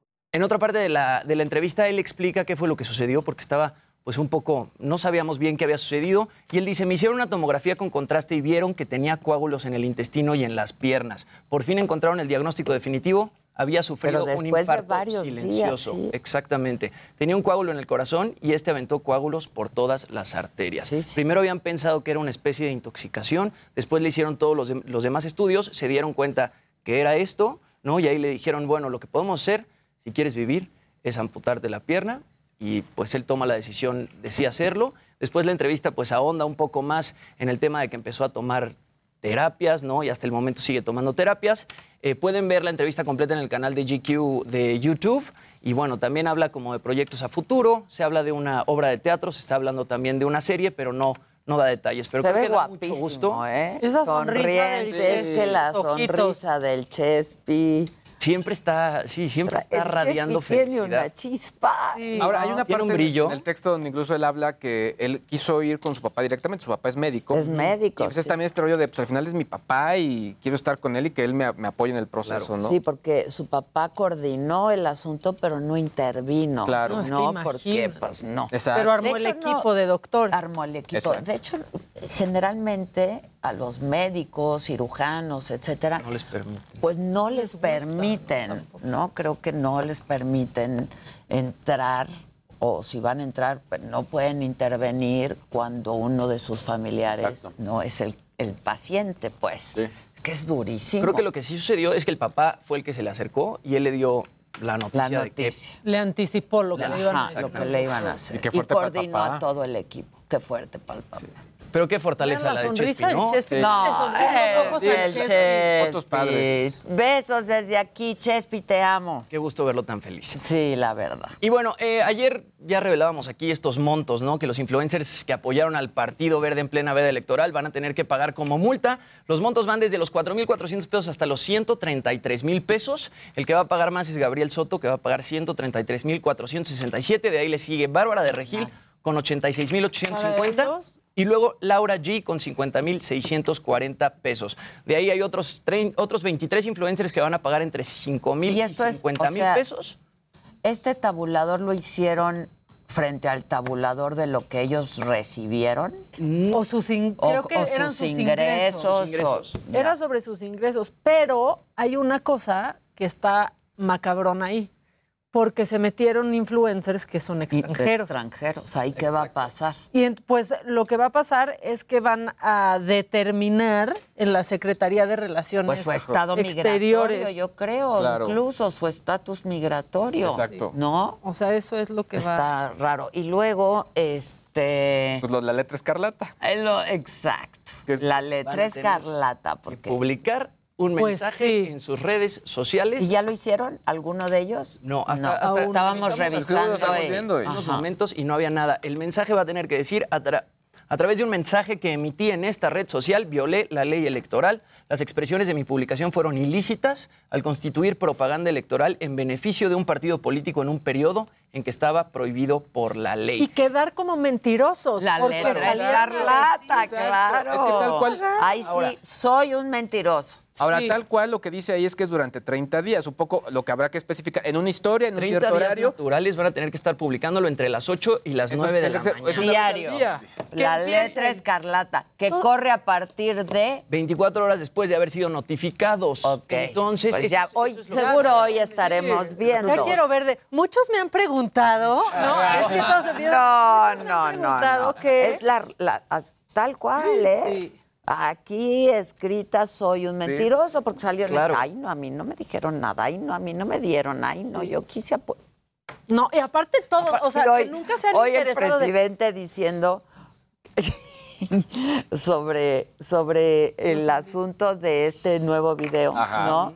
De los ambientalistas, que sí lo son. O sea, si te pones a revisar. Lo mejor O fue sea, el de Rubén Café- Albarrán. el de Rubén, de Café Tacuba, ¿no? O sea que sacó un video del 2000 Sí, cuando, cuando el aeropuerto cuando de el Texcoco. aeropuerto de Texcoco, ¿no? Diciendo lo mismo. Claro. Y el presidente diciendo que de cuando acá, ¿no? Sí. Lo mejor fue que le dijeron, ¿dónde estabas cuando pasó lo del aeropuerto de Texcoco? De aquí, güey. Aquí, Aquí, ¿no? Eso por un lado. Y por otro lado, el presidente diciendo que seguramente les mandaron ahí los textos y que los leen con el telepron. Y que este. No, sí. No, no, está. No, que porque no crean que no tenemos nosotros un teleprompter aquí, ¿no? Este, Maldito teleprompter neoliberal. Exacto. Eso fue con lo del Partido Verde, que ahí sí les mandaron el texto y literalmente todos lo dijeron. idéntico.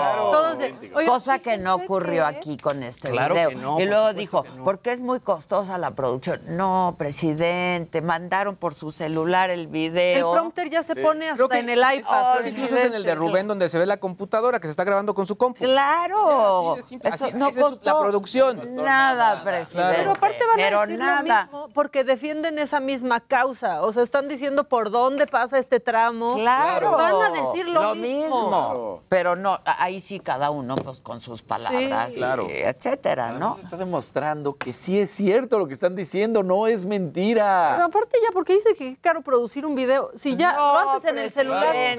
TikTok editas. Claro. Exacto. Claro. Claro. O sea, Pero además se grabaron y mandaron el video. Punto. Claro. No les costó nada a nadie. Así porque dijo, a ver quién pandemia. está detrás y Claudio X González. No, no, no, presidente. Ahí No, sí que y no. sacándole a Eugenio no, Derbez. presidente, no. Eso estuvo súper macabrón. Un- una reportera en la mañanera hoy. De Y Eugenio entonces, Derbez, sí, Porque sí. el gobierno No, de Guerrero le dio no. 3 millones Ah. para no se aceptan devoluciones. Un gobierno perredista. No. ¿Qué? O sea, pero ¿saben cómo apoyan al cine mexicano? Claro. O sea, perdón, pero vas a rodar una película en tal estado. Pues haces claro. El Claro. estado le entra. le Claro. No tiene nada de malo, Telenovelas de ilegal, le de entran. nada. Telenovelas. Programas pagan para que Porque les conviene a los estados promover a su staff. Durante la Punto y producción se, acabó. activa el trabajo y claro. durante la Claro. post, obviamente, es promoción turística. Claro. Mucha gente conoció Acapulco Claro. en el Gracias mundo a- por esa claro. película y por otras tantas. Entonces no tiene nada de ilegal, pero además no es moralmente incorrecto tampoco. Al contrario, qué bueno y ojalá más estados apoyen producciones. Claro. ¿No? Debería ser así, Francamente.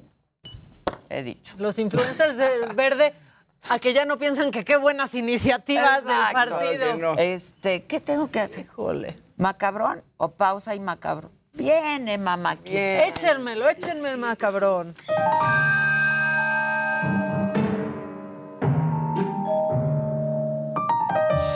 Vámonos rápido porque es jueves. Jueves en el trabajo se pone macabrón. Échenme. Señora, Órale. ¿Me vende Power?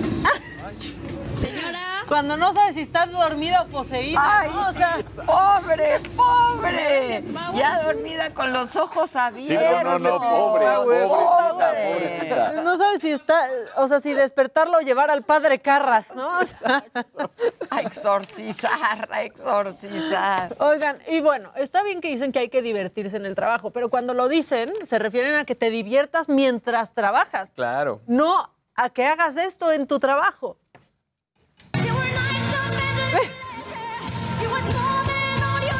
Ah, Genial.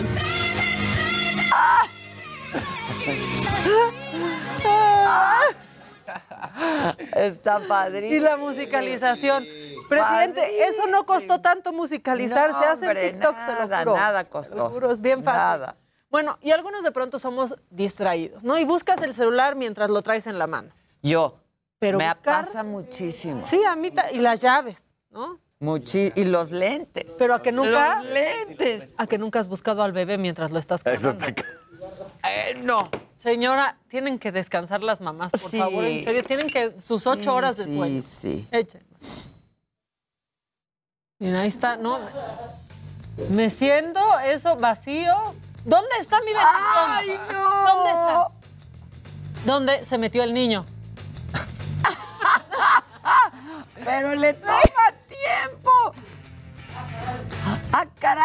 ¡Aquí está! ¡Ah, caray! ¡Aquí está! Aquí estaba. Aquí Qué buena está. onda. No, no, Seguro ese bebé todavía ni podía ¿quieren- caminar. así. ¿Quieren uno más?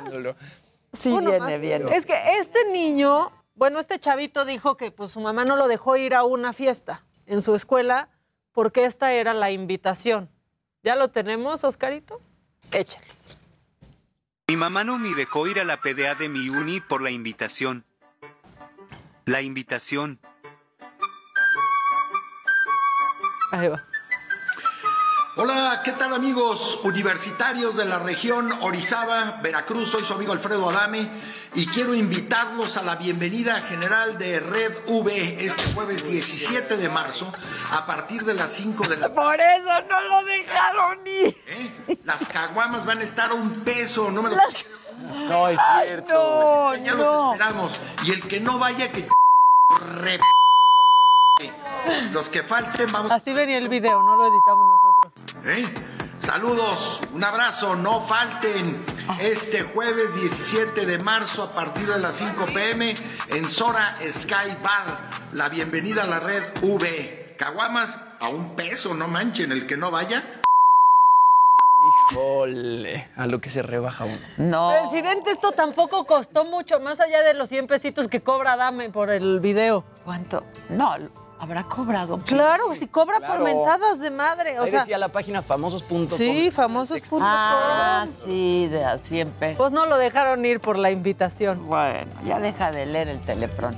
Vamos a hacer una pausa y regresamos con tu invitada, mi querido Dani, es la doctora Janet Ávila, eh, pues para hablar sobre este tema, ¿no? Este tema que pues ahora se ha puesto de nuevo en la mesa por esta deportista Lía Thomas, ¿no? Una, una deportista trans.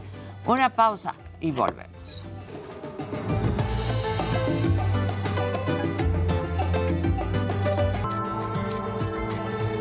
Ya estamos de vuelta en Me lo dijo Adela para seguir platicando de los temas y lo decíamos hace un momento.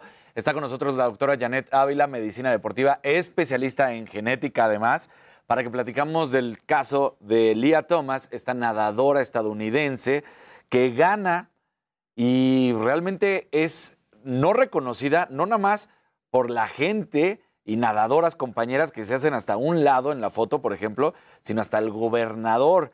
Y es que la controversia y todo lo que estamos platicando ahorita y queríamos analizarlo contigo es un hombre que se convierte en mujer, una mujer que se convierte en hombre, cuando va y compite, ¿tiene alguna ventaja con respecto a las otras competidoras? Porque le termina ganando por más de un, dos segundos, casi casi. Y, y es brutal, porque la segundo lugar era medallista olímpica.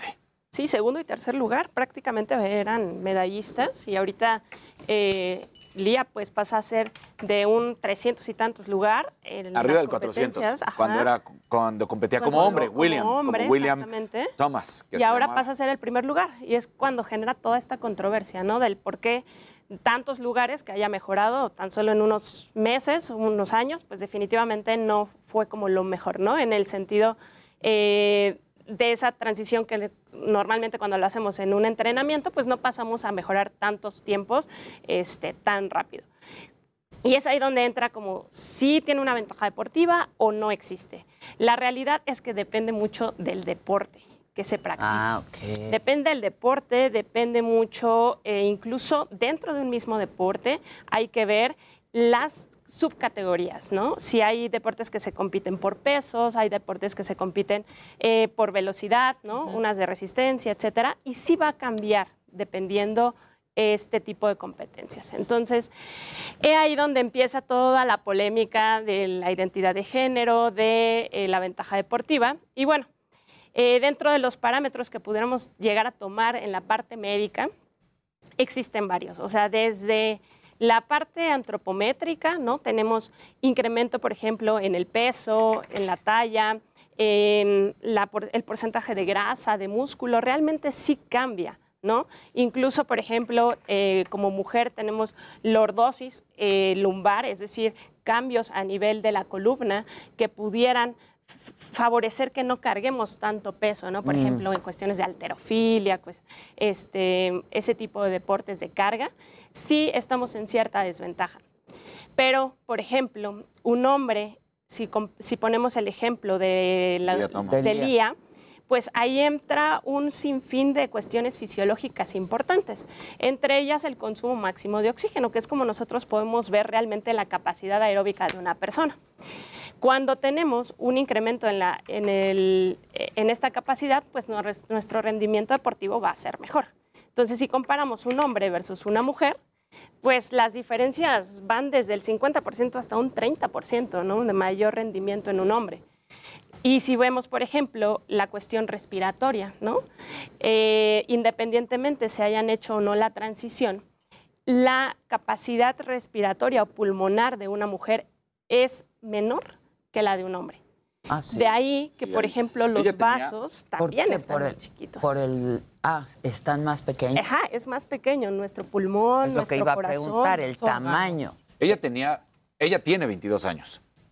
Cuando tenía 19 años es cuando inicia la transición y era cuando había competido hasta ese entonces para la Universidad de Pensilvania, porque esto es a nivel colegial todavía, y nunca había pasado del número 400. Y de repente se convierte en la número uno cuando gana ahora el 17 de marzo en los 457 metros, las 500 yardas en 4 minutos 33 segundos. El segundo lugar era Emma Weyant, como decíamos, que es eh, además ganadora de medalla olímpica. Compite contra Lía Thomas y bueno, en la foto de, de cuando ganan el segundo y el tercer lugar, vemos cómo hasta se hacen un lado, así tal cual, de que nosotras segundo, tercero y otra compañera tomándose así la foto y, y Lía ahí. Ves también una estatura completamente diferente de unas No, es con que las otras. la abrazada. La La corporal. abrazada, sí. exactamente. La abrazada. Porque Son no es- palancas diferentes. O sea, al final de cuentas, tu estatura al momento de bracear en, en la natación es, te sirve con una palanca. Entonces, Ahora, avanza. ella es muy alta, incluso para ser hombre, ¿no? está en la altura de un atleta de natación, 1.90. No es, o sea, sí, sí es alto, pero no es exageradamente alto. Para nosotros sí es muy alto, claramente, ¿no? Pero para competencia, Para unos más. para unos más. Pero en cuanto a términos de competencia, está en el rango de lo que hoy en día los nadadores en el Y mundo las están. nadadoras, por ejemplo, Generalmente bajan unos 10 centímetros. 10 centímetros, un Entonces, 80. Que creo que es importante separar el tema, ¿no? No es la controversia de mujeres No, trans. no, co- ahí, ahí no está la controversia. Exactamente. O sea, Sino solo aclarando en aquí en el chat. Hay un hándicap o no hay un O sea, hándicap tuviera que por haber el una hecho de categoría Porque más cuando se convierte en mujer, pues ya, ya había pasado la adolescencia, ya había estado en el gimnasio, ya se había entrenado durante, por lo menos, por lo menos podemos hablar de seis años, lo que Hasta sería el bachillerato.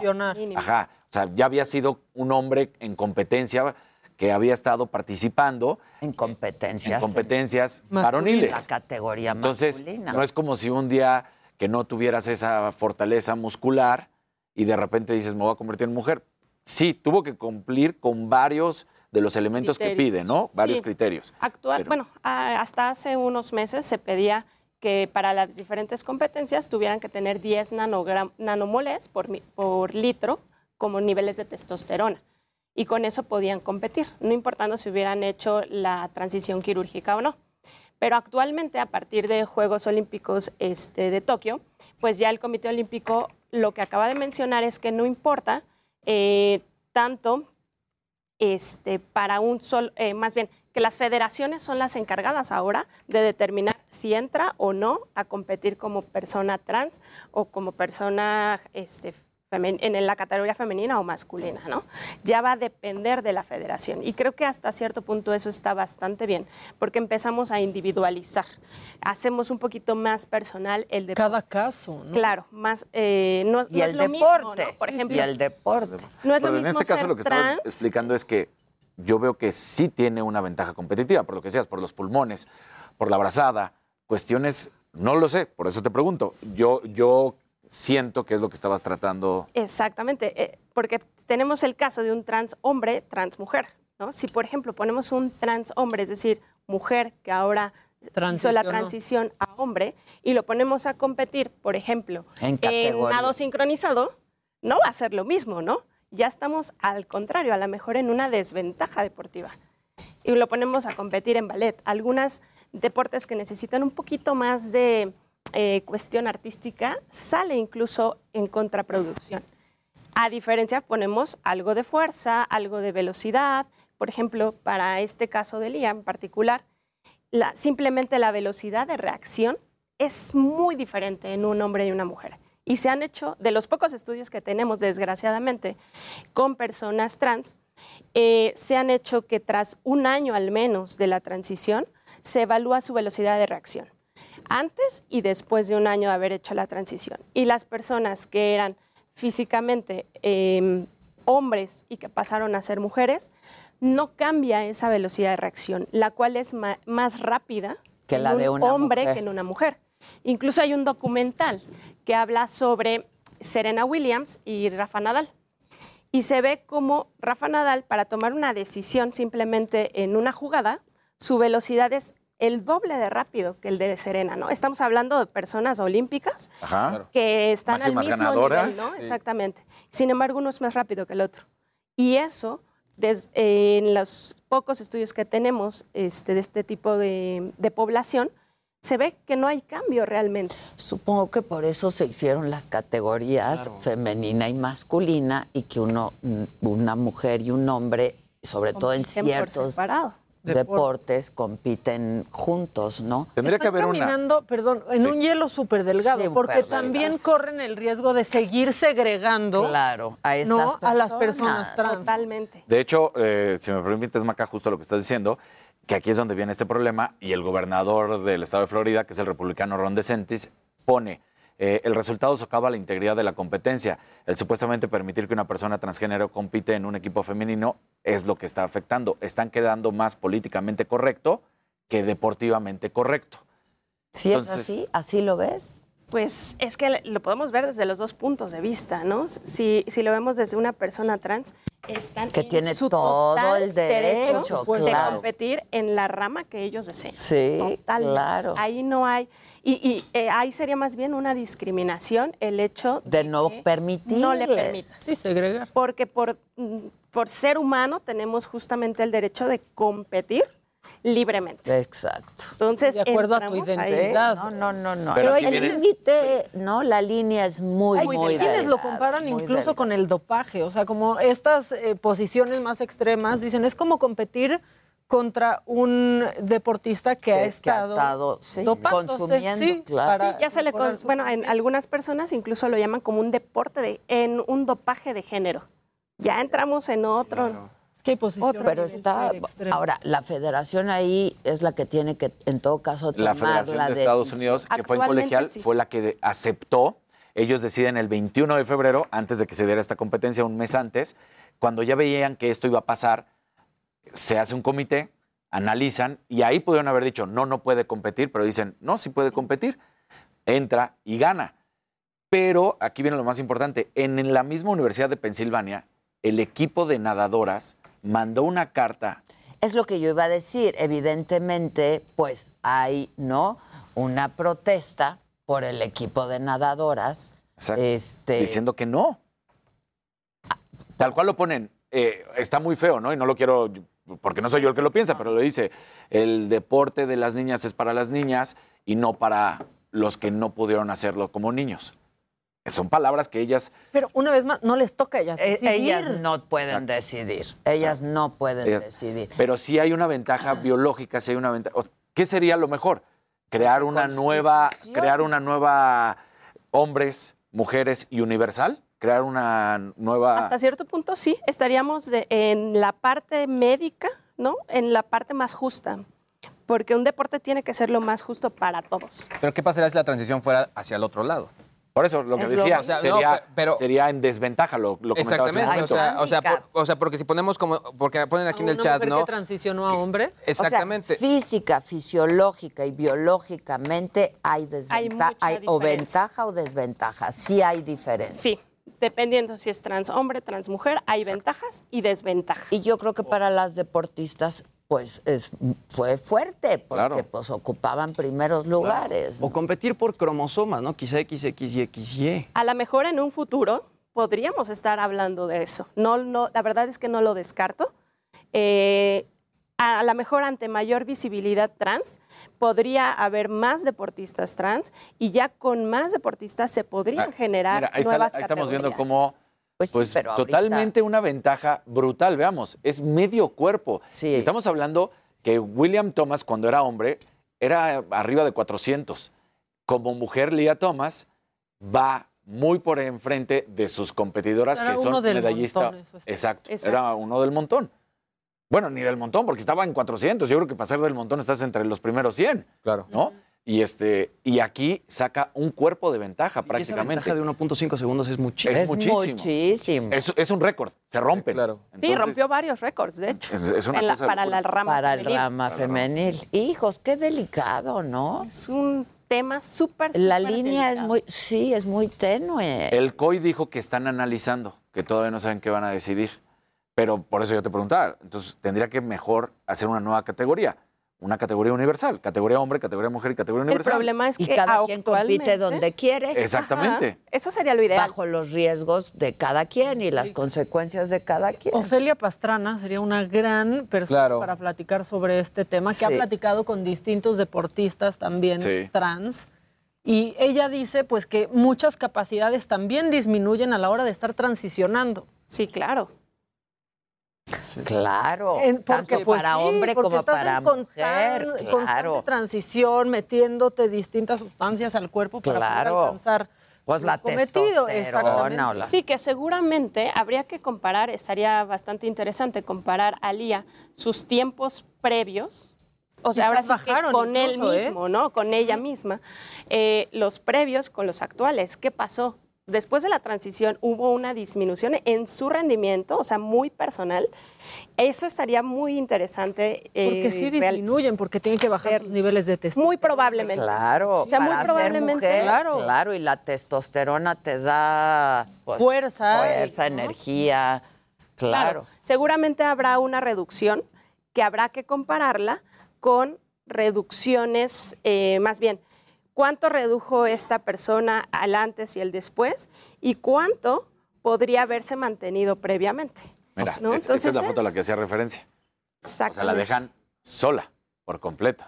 No quieren estar con ella. Ahí se subió la, la cuarta el cuarto lugar. hasta, hasta el cuarto lugar la A ver, subieron. ellas también ya sabían Sí. Elía iba a competir. En todo caso dices, pues no compito. Bien republicanas No, sí, ahí, perdón, mal, la verdad. muy mal. O sea, que se vayan con O sea, porque ellas pudieron haber dicho, pues no voy a No competir. vamos a competir y porque ya. consideramos que hay un hándicap, ¿no? Exacto. Ahí Que Pero esa foto sí. está muy mal.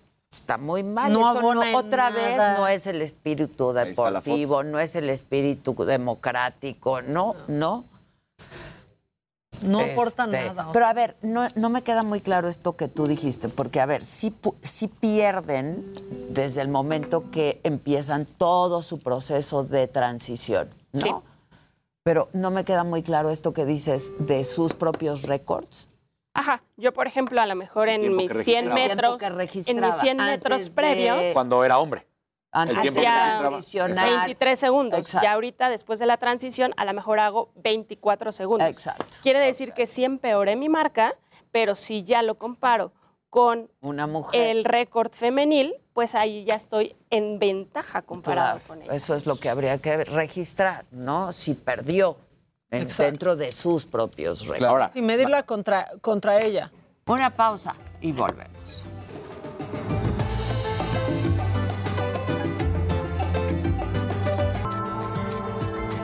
A ver, a ver, espérame. Bien. Le hiciste tres canciones a Luis Miguel. Claro. Y de sacarlas, ¿cuándo las sacaría? Va a sacar disco por sus 40 años. Ese es el detalle, que se supone que iba a salir en- ahora en, en abril, bueno, este, y en marzo, perdón.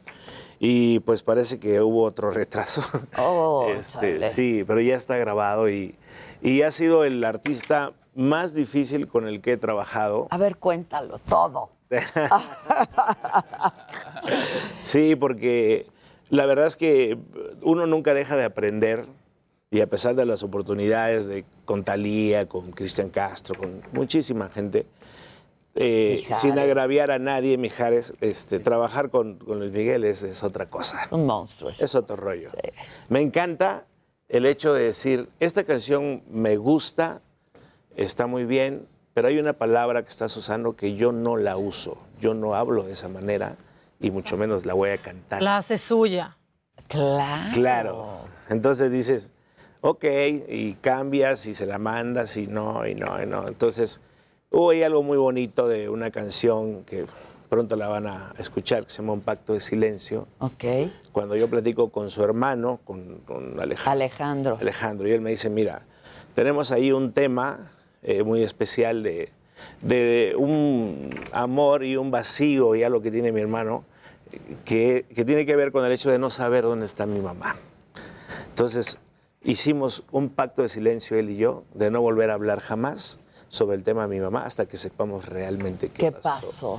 No, Adela, cuando me lo Ay, contó, Dios. dije, entonces necesitamos que tú hagas esa canción. Uy, ya me imagino la canción. Bueno, yo he llorado y mucho y, y él hizo una cosa ahí increíble y es un honor. Híjole, no, no llores porque me vas a hacer Ya llorar a mí también, maestro. Lloré cuando vi mi número de cuenta y el depósito y dije, quiero llorar. ¿De alegría o de tristeza? Mi amor, pues ¿qué crees? Oye, ¿se pagan bien las canciones? Digo, es- es- yo sé que hablar de dinero es de mal gusto, pero pues No, usted es de es muy su buen trabajo, gusto. es de buen gusto. Pero esa es su chamba, ¿no? Y Es- de pronto, sí. pues no sé qué tan reconocida esté en ese Es que depende del artista. Depende del artista. La fortuna que yo tengo, la verdad, y lo digo claramente como siempre ha sido, eh, hace unos días un gran amigo mío me decía, oye, este, yo te recomendaría, recomendaría que le bajes un poquito a tu lenguaje, que lo hagas un poquito más urbano, para que te puedan grabar este, otros Más- grupos". más Sí, más. Y, y yo le dije, bueno, me estás ofendiendo porque tengo muchos años defendiendo mi texto, defendiendo ese, ese español que tanto me gusta y que ha sido realmente devaluado de una manera fatal, Adela, tú lo sabes. Las canciones de hoy son misóginas, groseras, este... Sí, sí, sí, hay de todo. hay de todo. Entonces yo le dije, no, yo estoy bien, estoy bien porque yo no quiero ser un autor de moda si tengo tantos años. Claro, este porque lo que está de moda pasa de moda. Claro. Entonces, Luis Miguel dice, si lo que estás haciendo está bien, no le cambies, ahí quédate. ¿no? Entonces, este, la verdad, me gusta, me gusta, ahora voy a producir a una artista española que se llama Tamara, que canta divino. Acabo de terminar el disco de Carlos Cuevas, acabo de terminar el disco de José Joel, este, estoy empezando el de Kika Edgar y defendiendo el español y la música romántica. Qué bueno, pero esta noticia de Luis Miguel está increíble. Sí. No, no, no le habías escrito a Luis Miguel. No, bueno, tengo ocho años que intercambio este, correos con él. La primera vez fue, fue por una canción que se llama Amarte así. Y me acuerdo que fue un, un día de esos de locura. Pero les tengo que decir que esta última vez, ya cuando por fin él escuchó la canción y todo, fui a parar el hospital de tanto alcohol que me metí. Ay, muy bien, parar Sí. al hospital por eso. Sí. Con Sí. una cosa así. Y luego dije, ¿con qué voy a pagar la cuenta? Y de repente veo ahí en mi aplicación y digo, ¡ah! ¡Ay! ¡Que siga la fiesta! Ya depositaron en el Ya Oxxo. depositaron. dijo el Eres tequilero, ¿no? Obviamente. Obviamente, tequilero. Es que, pues, mira, exacerba los sentidos, es desinhibidor, ¿no? Este, y para escribir, pues, hombre. Claro, Es hombre. claro. Oye, Sí. ¿hay alguna, alguna rola que hayas escrito y que conozcamos, ¿no? Que ya haya sido interpretada, a la que le tengas especial cariño? Sí, claro. ¿Cuál? Hay una que cuando yo voy a pedirle al maestro Manzanero que en paz descanse, mi gran maestro, eh, le fui a pedir que quería grabar un dueto con él. Ah, por cierto, déjame presumirte, esta guitarra me la regaló Alejandro Sanz. Nos contaba en el corte comercial que Alejandro diseñó esa guitarra, hizo 19 y las regaló. Sí. Y a ti te regaló la número 9. La número nueve. La número 9. Y Pablito me contaba... este, Sí, entrevisté hace poco a Pablo Alborán y justo le pregunté qué bonita guitarra y me dijo, ah, pues ¿qué crees que me la regaló Alejandro Sanz? Que también, qué- Entonces, qué, hombre Alejandro. No, bueno, Eh, bueno, Yo lo bueno, adoro, Alejandro Sanz. Y Alborán. Y Alborán. Y Alborán, sí, sí, sí. Aquí hubo un pequeño error al regalármela a mí, pero aquí la tengo. No, no, no, te la mereces para seguir componiendo. Claro, entonces yo voy con el maestro Manzanero y le, le pedí, le dije mi- que mi gran sueño era grabar con él. De hecho, es él el que me acerca con Luis Miguel. Ah. Es él el que le habla a Luis Miguel y dice, oye, tienes que grabar cosas de Macías. Este, y el maestro me dice, no, no, no, es que mi compañía, ya sabes, mi compañía no me deja, y Ajá, en este momento no puedes. Bueno, perfecto. Yo todo triste, pues me retiro de su oficina, pero le dejo un disco con canciones mías. Y cuando iba saliendo de la oficina, mi querida Adela, este, muchachos, este, el policía eh, me dice, oye, que dice el maestro que si te puedes regresar, por favor, a, a su oficina. Ajá. Y pues lo primero que hice es su celular. Pues yo no, lo me llevé nada. No me llevé nada. No me llevé nada. No me llevé nada, más que su desprecio. Exacto. Y, me, y me, dice- me habla de esta canción y me dice, ¿esta canción es tuya? Le digo, sí, maestros. Me dice, vamos a grabar a dueto, pero una canc- no una canción mía. Vamos a grabar una canción tuya. Y quiero que sea esta.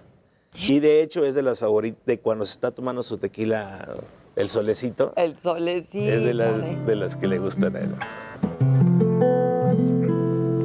No niego que al principio dije que daría todo solo por amor.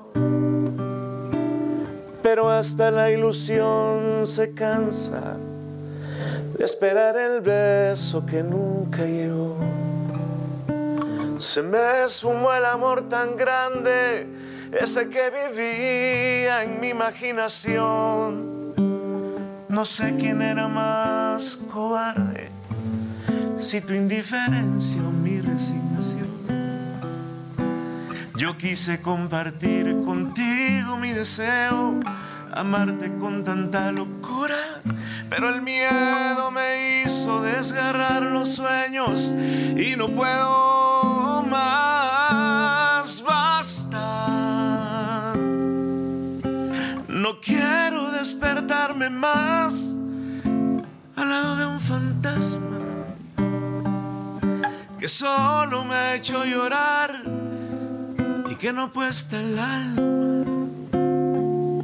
Me abraza por necesidad y cuando tiene ganas, basta hacer castillos en un mar de arena, de darte todo de mi vida sin que tú lo sepas. Basta, basta, basta de llorar. Híjole, qué canción. Ay, qué duro. Bravo, yo también quiero acabar en el hospital de alcohol. No, no. Ahorita te paso el número. Exacto. Necesita fuero. Qué sueritos, No, bueno, suero y todo lo que- Qué canción, qué bárbaro. Gracias. No, hombre. Sí, te- tengo la esperanza de que, bueno, esta también la incluya en este disco después o, o quien la tenga que grabar, porque Claro. la verdad es que las canciones van encontrando nicho en un compositor que no sea precisamente famoso ni nada. eso. Uno como autor, o al menos de mi parte, pues estás buscando a alguien que exprese lo que tú sentiste cuando escribiste. Cuando la escribiste, claro. Entonces, la verdad que... y esta se la escribí a mi ex esposa, que me divorcié hace cinco años. Hijo, sí está doloroso. Por exceso de alcohol. Sale también. Claro. Hombre. Claro, sí. Y la, y- y la frase de, de- de- de la del fantasma, que para mí es la más bonita, pues es una frase de ella, porque pues, se puso a hablar conmigo, me dijo, oye, eh, en, lo, en lo individual, pues está yendo muy bien, no toda madre, dice, pero en, lo, en, en lo, en el dúo que tenemos, te has olvidado de, de mí. Te has olvidado de mí y, y, pues te, te vas dos, tres días, te desapareces, qué bueno, me da gusto, tu éxito, bla, bla, bla. Pero la verdad es que sí, dice, no, no me siento bien y e- eres un fantasma en la casa y no quiero despertarme más. Ay, y ahí va el maestro y saca lana con eso. Claro. Es que eso de los O sea, compositores. claro, en vez de decir, sí, Perdón, ¿cómo acaba, ¿qué acabas de decir? La acabaste Sí, exacto. ¿Qué más me dijiste Sí, que ver. soy? Anotando la idea en el cuadernito. A ver, dame tus quejas que las Pero estoy qué aquí guardando. fuerte. No, claro. Qué fuerte. No, sí fue algo muy fuerte. Sin duda. Decidimos divorciarnos, nos separamos hace cinco años, pero cuando recién nos casamos, yo le dije, algún día te voy a llevar a Madrid, algún día. Entonces, ahora que estamos cada quien por su lado, pero le dije, oye, Te invito a Madrid. Vamos. Bien, maestro. Y me la llevé. Oh, ¿y qué pasó? Pues nos dieron las 10 y las... ¡Esa! Ya desquitó las Exacto. No, Madrid bien vale. Claro. Que te den las dos y las tres. Ah, no sabes qué lindo. Qué maravilla. Y caminamos toda la Gran Vía y llegamos a la puerta de Alcalá y ahí le di un beso en la frente y le dije, bueno, ahí está, promesa cumplida. Dije que te iba a traer, a ver cómo madres te regresas. Oye, maestro, a ver, para la gente que te busca y todo, ¿dónde te pueden Carlos Macías Mex en Instagram, eh, YouTube igual, Carlos Macías, en Facebook también y pues muy contento ahorita con todas las fechas que vienen. Vamos a Houston, Cuéntanos. vamos a, a San Antonio, este, bueno, vamos desde Mérida hasta Mexicali, por todos lados, el 14 de septiembre en el Pepsi Show Center. Ah, qué bien. Sí. Súper. Súper bien, mucho trabajo. Qué bueno, me Mucho da trabajo. mucho gusto. Próximamente en la saga también. Hay que, Sí. hacer, hay que hacer un programa de, de compositores. Me ¿no? encantaría. Nos traemos al maestro Martín Urieta. Ahora, el, maestro que no le gusta. Urieta. Te mando un beso. Sí, yo también, yo también. Que tiene muy a- buenas rolas también. A Fato, no sé. a- Alfat, ya estás. Órale. Gisela. Y sueros intravenosos. Voy a contratar la ambulancia allá afuera Sí. para lo que pudiera Sí, ofrecerse, ¿no? Este, no, pues me dan, ya lo anotaron ahí, anotadísimo. Dicen, ahorita te- se ponen en contacto. Lo que te digas. Y el día que puedan estaría padrísimo, nos echamos una bohemia ahí. No, pues es justo y necesario, No, con tantas noticias Sí, claro. malas y tanta cosa. Sí, no, cantemos, Cantemos. cantemos. Cantemos. Y entre rola y rola, Eh, ahí pues, este. un, un tequilita. Un posh. Doblecito. Sí. Eh, un posh. Un posh de allá de- Oye, pero ese posh pega fuertísimo. Fuertísimo. Fuertísimo. Fuertísimo. Sí, te transforma. Yo eh, tenía una amiga ahí en San Juan Chamula que me daba posh. Y yo decía, no, es- ella se lo no. tomaba así como, no. Y yo soy tequilera y dije, ay, pues aguanto. No, no. Pues no es aguanto. posh, es- No, no, Pues aguanto. Posh. Pues a ver. Pues, ¿cómo Pues terminaste? Pues no. No, sí, ese sí.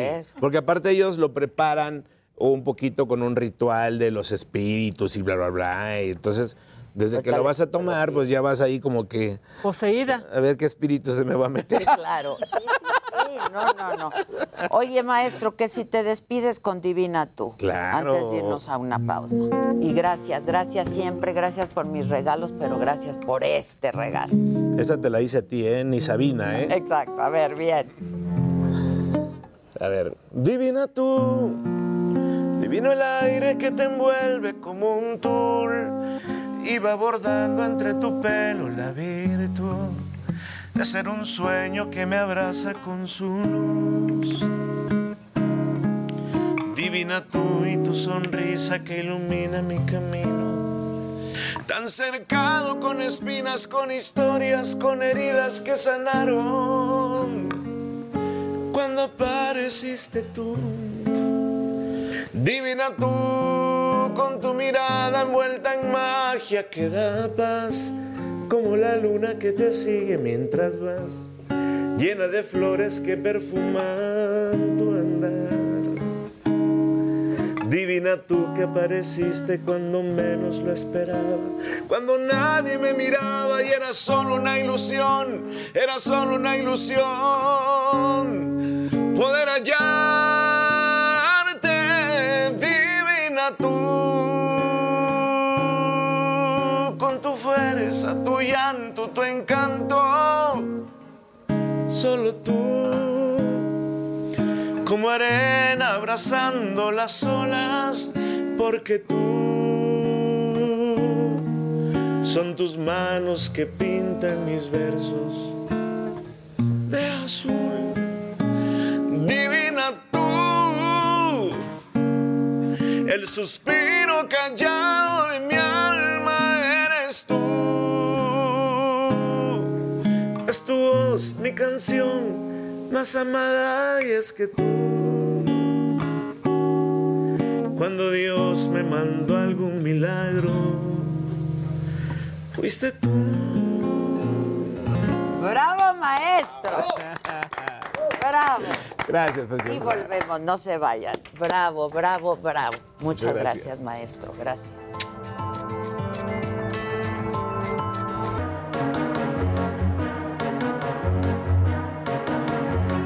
Se renta, ya lo de. ¿Ya quién quiere oficina? Sí, ¿Solo yo? Que las estreno ¿Y qué mañana. que- oficina? bueno, Bueno. no sé si las estreno mañana, pero creo que mañana ya me las entrego. No, pues muy bien. Muy Órale. bien. No. Ahí los invito. Estaremos ahí presentes, ¿cómo no? 26 de abril. Órale. Cóctel de inauguración. Ahí estaremos. Ya está, ya está. vuelo en el Rafita iPad. Pérez Gay, aquí mi compadre. Sí te deja, sí te deja cerca. Me deja cerca del aeropuerto Felipe Ángeles. No, está muy cerca. ¿Qué tal? ¿Cómo les fue de inauguración? Muy bien. Sí, llegamos rapidísimo. El día del Sí, ¿qué tal? presidente, pues cómo no, pues cómo no van a llegar rápidos y luego se fueron en unos en, un, en, el, en el avión de la Fuerza Aérea Militar. Y si había vuelo directo No, a Santa 15 Lucía. minutos de vuelo, 15 minutitos. porque no se puede menos, Rafa, porque no se puede menos. De hecho, tuvieron que dar vueltas. No, sí. Pues a ver cómo jala, ¿no? Yo, yo digo que, mira, al final del día Está bien. puede ser un buen aeropuerto Yo militar. también. Yo también. Ya que termine O este- de carga. este gobierno de, De carga. No sé. Eh, El caso al es final que del hay es nueva una obra que terminan, ¿no? La primera. La primera. Eh, A que medias, para hacer de- de- a medias, ¿no? porque Fue de dos una- pistas una solo remodelada, una funciona, ¿no? Digamos, son cosas que suceden en las obras, ¿no? Exacto. La- de- Hasta la de digamos, tu casa. Cuando ahí- te cambias, concediendo algunas cosas. Salen, salen. Creo que lo que vimos es... eh, el día del yo, presidente, ¿no? No, el, el reflejo de lo que es el presidente y su política pública y sus y toda su banda, ¿no? Eh, co- co- como, dices tú. Eh, bueno, a ver, a mí me llamó muchísimo la atención cómo es posible que estando de fiesta se dediquen a los adversarios. ¿Sabes? Comer. para que vengan. No, A ver lo que lo venga. disfrutan, también es para ustedes y lo van a disfrutar, ¿eh? Aunque en silencio, dijo Claudia Sheinbaum. Sí, en silencio. O sea, es la O sea, Navidad como no lo van a verbalizar, ¿no? En Sí. silencio porque les da pena o qué, ¿no? O sea, como que no pueden hacer una... Esto de Chumel, o sea, citar a Chumel ya, Ya. me parece agraviante. O en un presidente me parece peor. Que se ocupe en, de... en el día Va más... a ser que lo regresen HBO, el Sí, presidente. en el día más importante ¿Ya de, no de está? su obra pública. Sí, hace, hace una referencia. Hace una re- referencia ¿Para francamente qué? ridícula. Entonces, bueno, son esas cosas. Luego, lo- fíjate, esto es interesante, porque el asunto de las ayudas, sí, mucha gente se dio cuenta, eso es un truco aguas. Esto es para que mañana el tipo diga, ustedes no quieren al pueblo y están criticando las ayudas. ¿Tú crees? Oye, pero ni vendían tlayudas, ¿eh? ¿Qui- ¿Quién las pagó? Ve el video. Nadie paga su tlayuda. No le pagaron a No la le pagaron a la señora para, para expender la ayuda. Está claro, bien. ok, ok. Sí, pero entonces Se las dices, pagaron por No, no, no. Entonces aquí es Ah, el truco del presidente. Fíjate, el presidente en una ocasión dijo, cuando fue a Washington, que se llevó a- al doctor Muerte, a López Gatel. Sí, sí, sí. el doctor Y Muerte. le preguntaron, oiga, y López Gatel, y dijo, ya se su risa ahí macabra, que se lo llevó porque se iban a enojar los conservadores. Entonces se lo llevó con el presidente de Estados bueno, Unidos. pero- Qué estratégico. No. pero bueno, es, es como funciona él, ¿no? Entonces, ¿sabes qué vamos a inaugurar? Pues tráiganse ahí. ahí, en el- aparte, humillante, ¿no? Porque en el piso. O sea, no le pusieron una mesa. eh, este, va un tablón ahí de los que le pudieron hacer para que expendiera su, su- y que pongan las cosas y hacemos un poco de pobretología aquí en el aeropuerto para que se enojen los fifis y sobre eso nos vamos el día de mañana. Pues le tapó la, la, la nota, ¿eh? La, la ayuda. Es que, pero, eh, por- pero porque La- es verdaderamente absurdo. Le preguntan ayer sobre Gertz Manero y Sierra, Las y tlayudas, Un las- conflicto que, que no hemos visto en ningún otro gobierno en los últimos No, para nada. No. yo, años. ¿no? Así yo, yo- publicó, yo no he nunca. visto de, de esa manera, no. Y él contesta con la receta de la tlayuda. Hay que comer. Yo soy de los que no cree que la ayuda sea una medida maquiavélica de Santa Lucía, pero bueno, No, el no resultado es el pero mismo. es- pero es un el, resultado es, el resultado es el mismo. Ahora, yo coincido con, contigo. O sea, ¿no coincides en que estaba previsto? No, no, no, no, porque eso, eso es dar eh, de verdad una, un, unos Demasiada límites. inteligencia. Pues creo que sí, además la ayuda. Lo, pero, lo que, pero lo que sí hay es la intención que pasen las señoras, que vendan y luego que pongan los puestos Eso llenos de figuras. Eso, claro, sí, eso sí. Pero no para que mañana se hable, aunque él rápidamente dijo, ¿y cómo se les dice a las tortas en inglés? Hamburguesas, dijo el presidente. sí. Pues fue a su directo. hijo que vive allá. Ahora. Y come muchas. Al bodoque. al día, Y el no? bodoque del bienestar, no. Vimos una gran puesta en escena, como bien dices, de lo que es la comunicación. Como a él le gusta, o sea- eh, que conocemos desde hace mucho tiempo. En ese sentido, No había nada improvisado. nada ahí, improvisado. ¿eh? La verdad. todo era, to- prácticamente todo estaba puesto. Era como tú dices, su banda. Fletaron aviones repletos de gente que dentro echaba porras a López Obrador. Otros llegaron en aviones, como decía Adela, de la Fuerza, de la- en un avión de la Fuerza Aérea. Ahora, yo vuelvo al, al punto que creo que hay que tratar si se habla de Santa Lucía. Nos entregaron a la sociedad mexicana un aeropuerto completamente regional. Hoy salió en el Heraldo un artículo buenísimo de Jorge A. Castañeda, en donde dice cosas muy interesantes. Va a mover 2.500.000 pasajeros. Son los que mueven Puerto Vallarta. Ni si, bueno, Guadalajara está arriba de 5 millones. Es decir, es un aeropuerto pequeñito que no va a acabar de solucionar el problema que teníamos. Es el, Poca terc- conectividad. es el tercero más grande del país, ¿no? Porque está. este, Bueno, tienes el Benito Juárez, Juárez, el de. Cancún. Toluca, digo, Nuevo No, León. Cancún. No. El Monterrey debe ser más ¿Monterrey? grande. Sí, debe ¿no? ser más grande. No, por el, el volumen Sí, de si operaciones. hablamos de- Ah, el volumen de Sí, operación. el volumen de operación. Sí, es no, algo no, real. Bueno, ¿cuántos pasajeros se mueven? Ahorita este mueve 40 pasajeros al día, una. Bueno, ahorita es un aeropuerto fantasma. es rápido el filtro. Ahora, es un aeropuerto que va, dice, dice Castañeda, hijo, Castañeda. Es- Aguas. Jorge A. Castañeda. Aguas Espérate. Jorge A. Castañeda es hijo Jorge de Andrés. Jorge G. Castañeda. Es correcto, Alias- es muy buen artículo. Alias ¿eh? el Tuti. el Tuti. Está muy bien armado No, el no, es artículo, está muy bien inteligente. puesto. Y lo que dice, bueno, sí, va a ser un aeropuerto que va a ser útil para Pachuca, sí. para el, el, eh, el Edomex, esa norte, nororiente de la, de la ciudad. Para ese sí va a ser, va a tener y va a ser barato. Va a ser muy barato. Ahora, nos costó carísimo. Porque primero dijeron que 86 mil millones de pesos, luego se fue a 116 mil millones de pesos y hay quien dice, sí, pero súmenle lo que nos costó hundir Texcoco, es decir, el aeropuerto de Texcoco. Es carísimo, son casi 450 mil millones de pesos. Es que ahí hay otro punto en, en- en esta esencia de la 4T que es. Están inaugurando su obra, récord. No saben si les gusta más que se construyó en tiempo récord o que, eh, o que es una No, obra. es ¿no? que en tres años Entonces, también bueno, sí es, sí, o sea, bueno, sí es es digno de resaltar, Es pero es Dicen que, ejército. 40 que llegaron a trabajar 40 mil 40,000 personas en un día. ¿eh? Para- También. Hormiguitas. No dejaron de decir, y en cambio el de Texcoco, y al día siguiente publicas, o sea, vuelta sobre el mismo asunto. Sí, claro. O sea, tienen una, les gusta más lo que destruyen que lo que construyen. Podrían O sea, olvidarlo. se sienten más orgullosos De haber De destruido. de haber destruido el otro que de haber haber eso. construido O casi, o casi este. en pare- o, eh, O casi el parejo. ¿no? O sea, Este, bueno, pues Sí. son sus mismas emociones, Sí, digamos. sí, este. sí, sí. Entonces, a mí eso, pues sí, me, me sigue sorprendiendo mucho. Oye, que, y otra cosa, que les importa muchísimo la opinión de Slim y de Azcárraga y de todos los empresarios. Y ya viste que dijo, pues mira, en primera son Una invitados.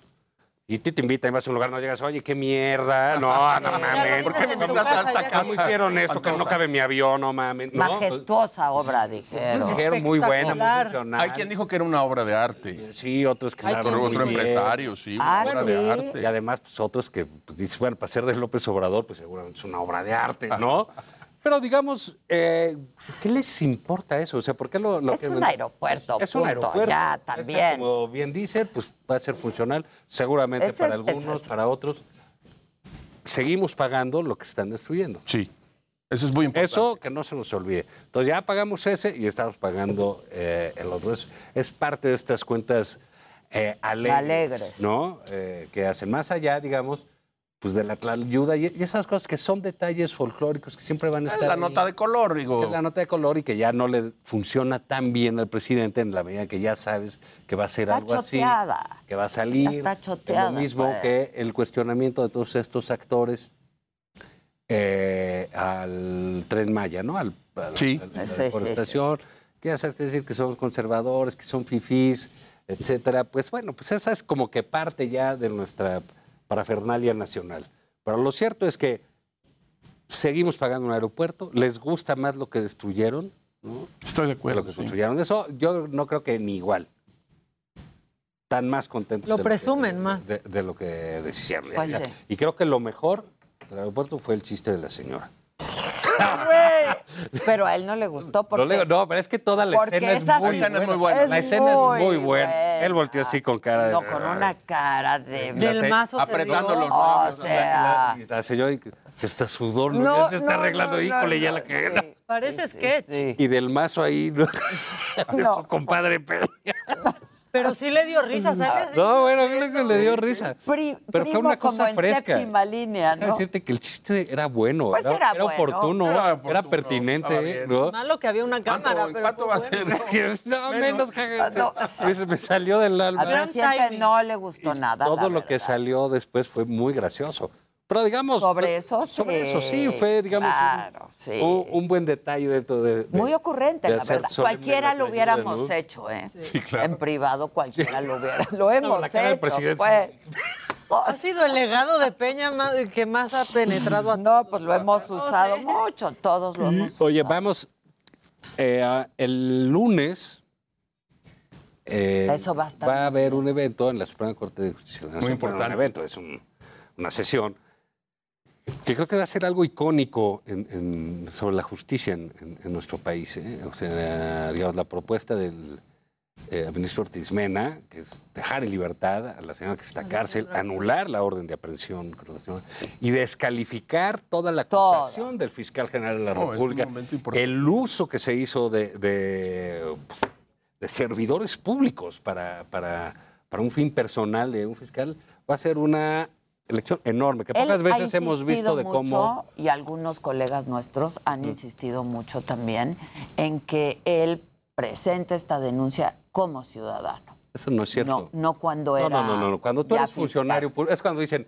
es que no lo hice en horas de trabajo. No, tú eres servidor público las Todo, 24 24. El presidente Sí, es sí, presidente de la No, no, República. pero él ya había tiempo. presentado la denuncia No, pero ellos años reab- antes. Pero reavivan el asunto, reabren la carpeta claro. y le meten un delito, siendo fiscal general de la República, que no existe. El de omisión, ¿no? Sí, no, el, el, El de. Homicidio. El de Sí. padrastricidio. No, no, no, el de No, el de homicidio ser por como omisión. compañero. Está homicidio por omisión de Homicidio la por omisión. No, y el otro que es, eh, se me olvida el nombre, pero es como por haberla acompañado a la mamá. Es culpable de que Ah, se la hija, muerto el otro, la hija, que por hija. eso está en la cárcel. Pues que es un delito que no, de homicidio que no, que por no está, que no está omisión. tipificado. Oye, pero dices de- eh, bien, el, el lunes van a ocurrir muchas cosas, lo que estás diciendo, pero va a ocurrir también eh, un golpe muy serio al fiscal que ha utilizado efectivamente el cargo que él utiliza para asuntos absolutamente personales, venganzas personales. Entonces, eh, el fiscal va a quedar exhibido uno, como un fiscal que fabrica pruebas. Dos, como un fiscal que utiliza su oficina para asuntos personales. Y tres, como un fiscal que está envuelto, una vez más, en otro escándalo, porque está como en seis, tiene como seis pistas o cinco pistas. Es un aeropuerto grande el del... Ese sí tiene más Eh, de verdad, es- eso es lo que va a ocurrir y va a quedar seriamente debilitado después del lunes, una vez que esta mujer, Cuevas, esté eh, en, en libertad. Es muy importante lo que va a ocurrir. Sí, es Claro, y es un golpe al proyecto del presidente. Sin duda. Que creo que el presidente no lo quiere ver así, pero lo es. Lo es a su fiscalía, a cómo acusan a las Sí. personas aquí, a cuál es el poder que tienen el autónomo. Es un fracaso de la autonomía de la fiscalía. Es un fracaso, por supuesto que lo es, ¿no? Porque a dejarlo autónomo, ve lo, ve- ve- Claro. ve- ve lo que sucedió. Sí. Y la otra que dice, abordando ahí, es cómo un fiscal utiliza este poder para, en la gran mayoría, asuntos y vendetas personales. Así es. En este caso Gravísimo, extremo, ¿eh? Gravísimo. gravísimo por la falsedad de los delitos que le imputó a la señora. Viene ahí, la, la- Falsedad la- la de los ponencia es delitos y interesantísima. con- construcción de delitos Sí, claro. nuevos. La- la- No, pues, La, o la sea. ponencia es muy interesante, Ortiz Mena, recoge mucho de la sesión Ajá, pasada de sí. varios ministros, pero te habla, por ejemplo, de cuestiones de género, de por qué se le adjudica a las señoras que ellas tenían que cuidar a fuerza al enfermo, porque son mujeres. Exacto. Cosa que ha dicho el O sea, presidente en las mañaneras. Por eso, pero digamos, ya él lo puede decir porque él vive en otra época. Sí, ¿no? acuérdense Entonces, cuando empezó ¿qué el COVID, decía que las, las mujeres cuiden a sus abuelitos. Claro, pues y cuando a cerró las mujeres. guarderías, dijo que mejor...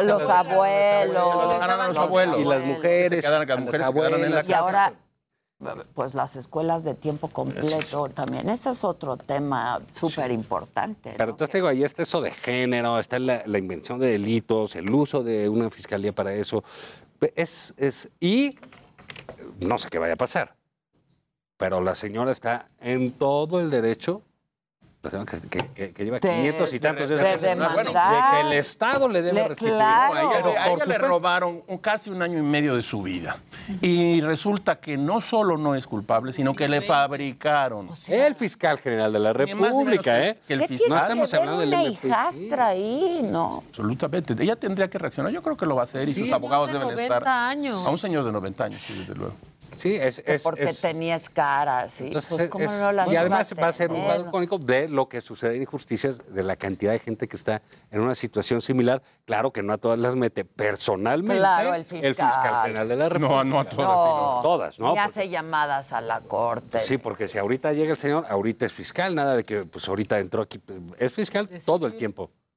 ¿no? Entonces sí creo que ahí este, va a ser, uno, una posición de la Corte eh, importantísima, importantísima, que va a sentar presidente por, por mucho.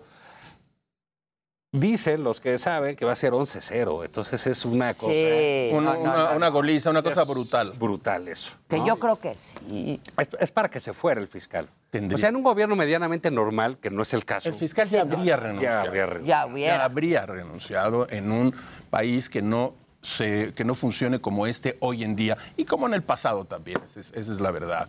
Ahora, el fiscal no solo va a salir muy debilitado, sino que tú dices, es el proyecto del presidente. El presidente ya la ayuda, yo no voy a hablar de esto, esto lo se decide el Ministerio Público, esto que se. Pero el presidente tarde o temprano va a tener que tomar el micrófono y decir algo del fiscal y sus escándalos.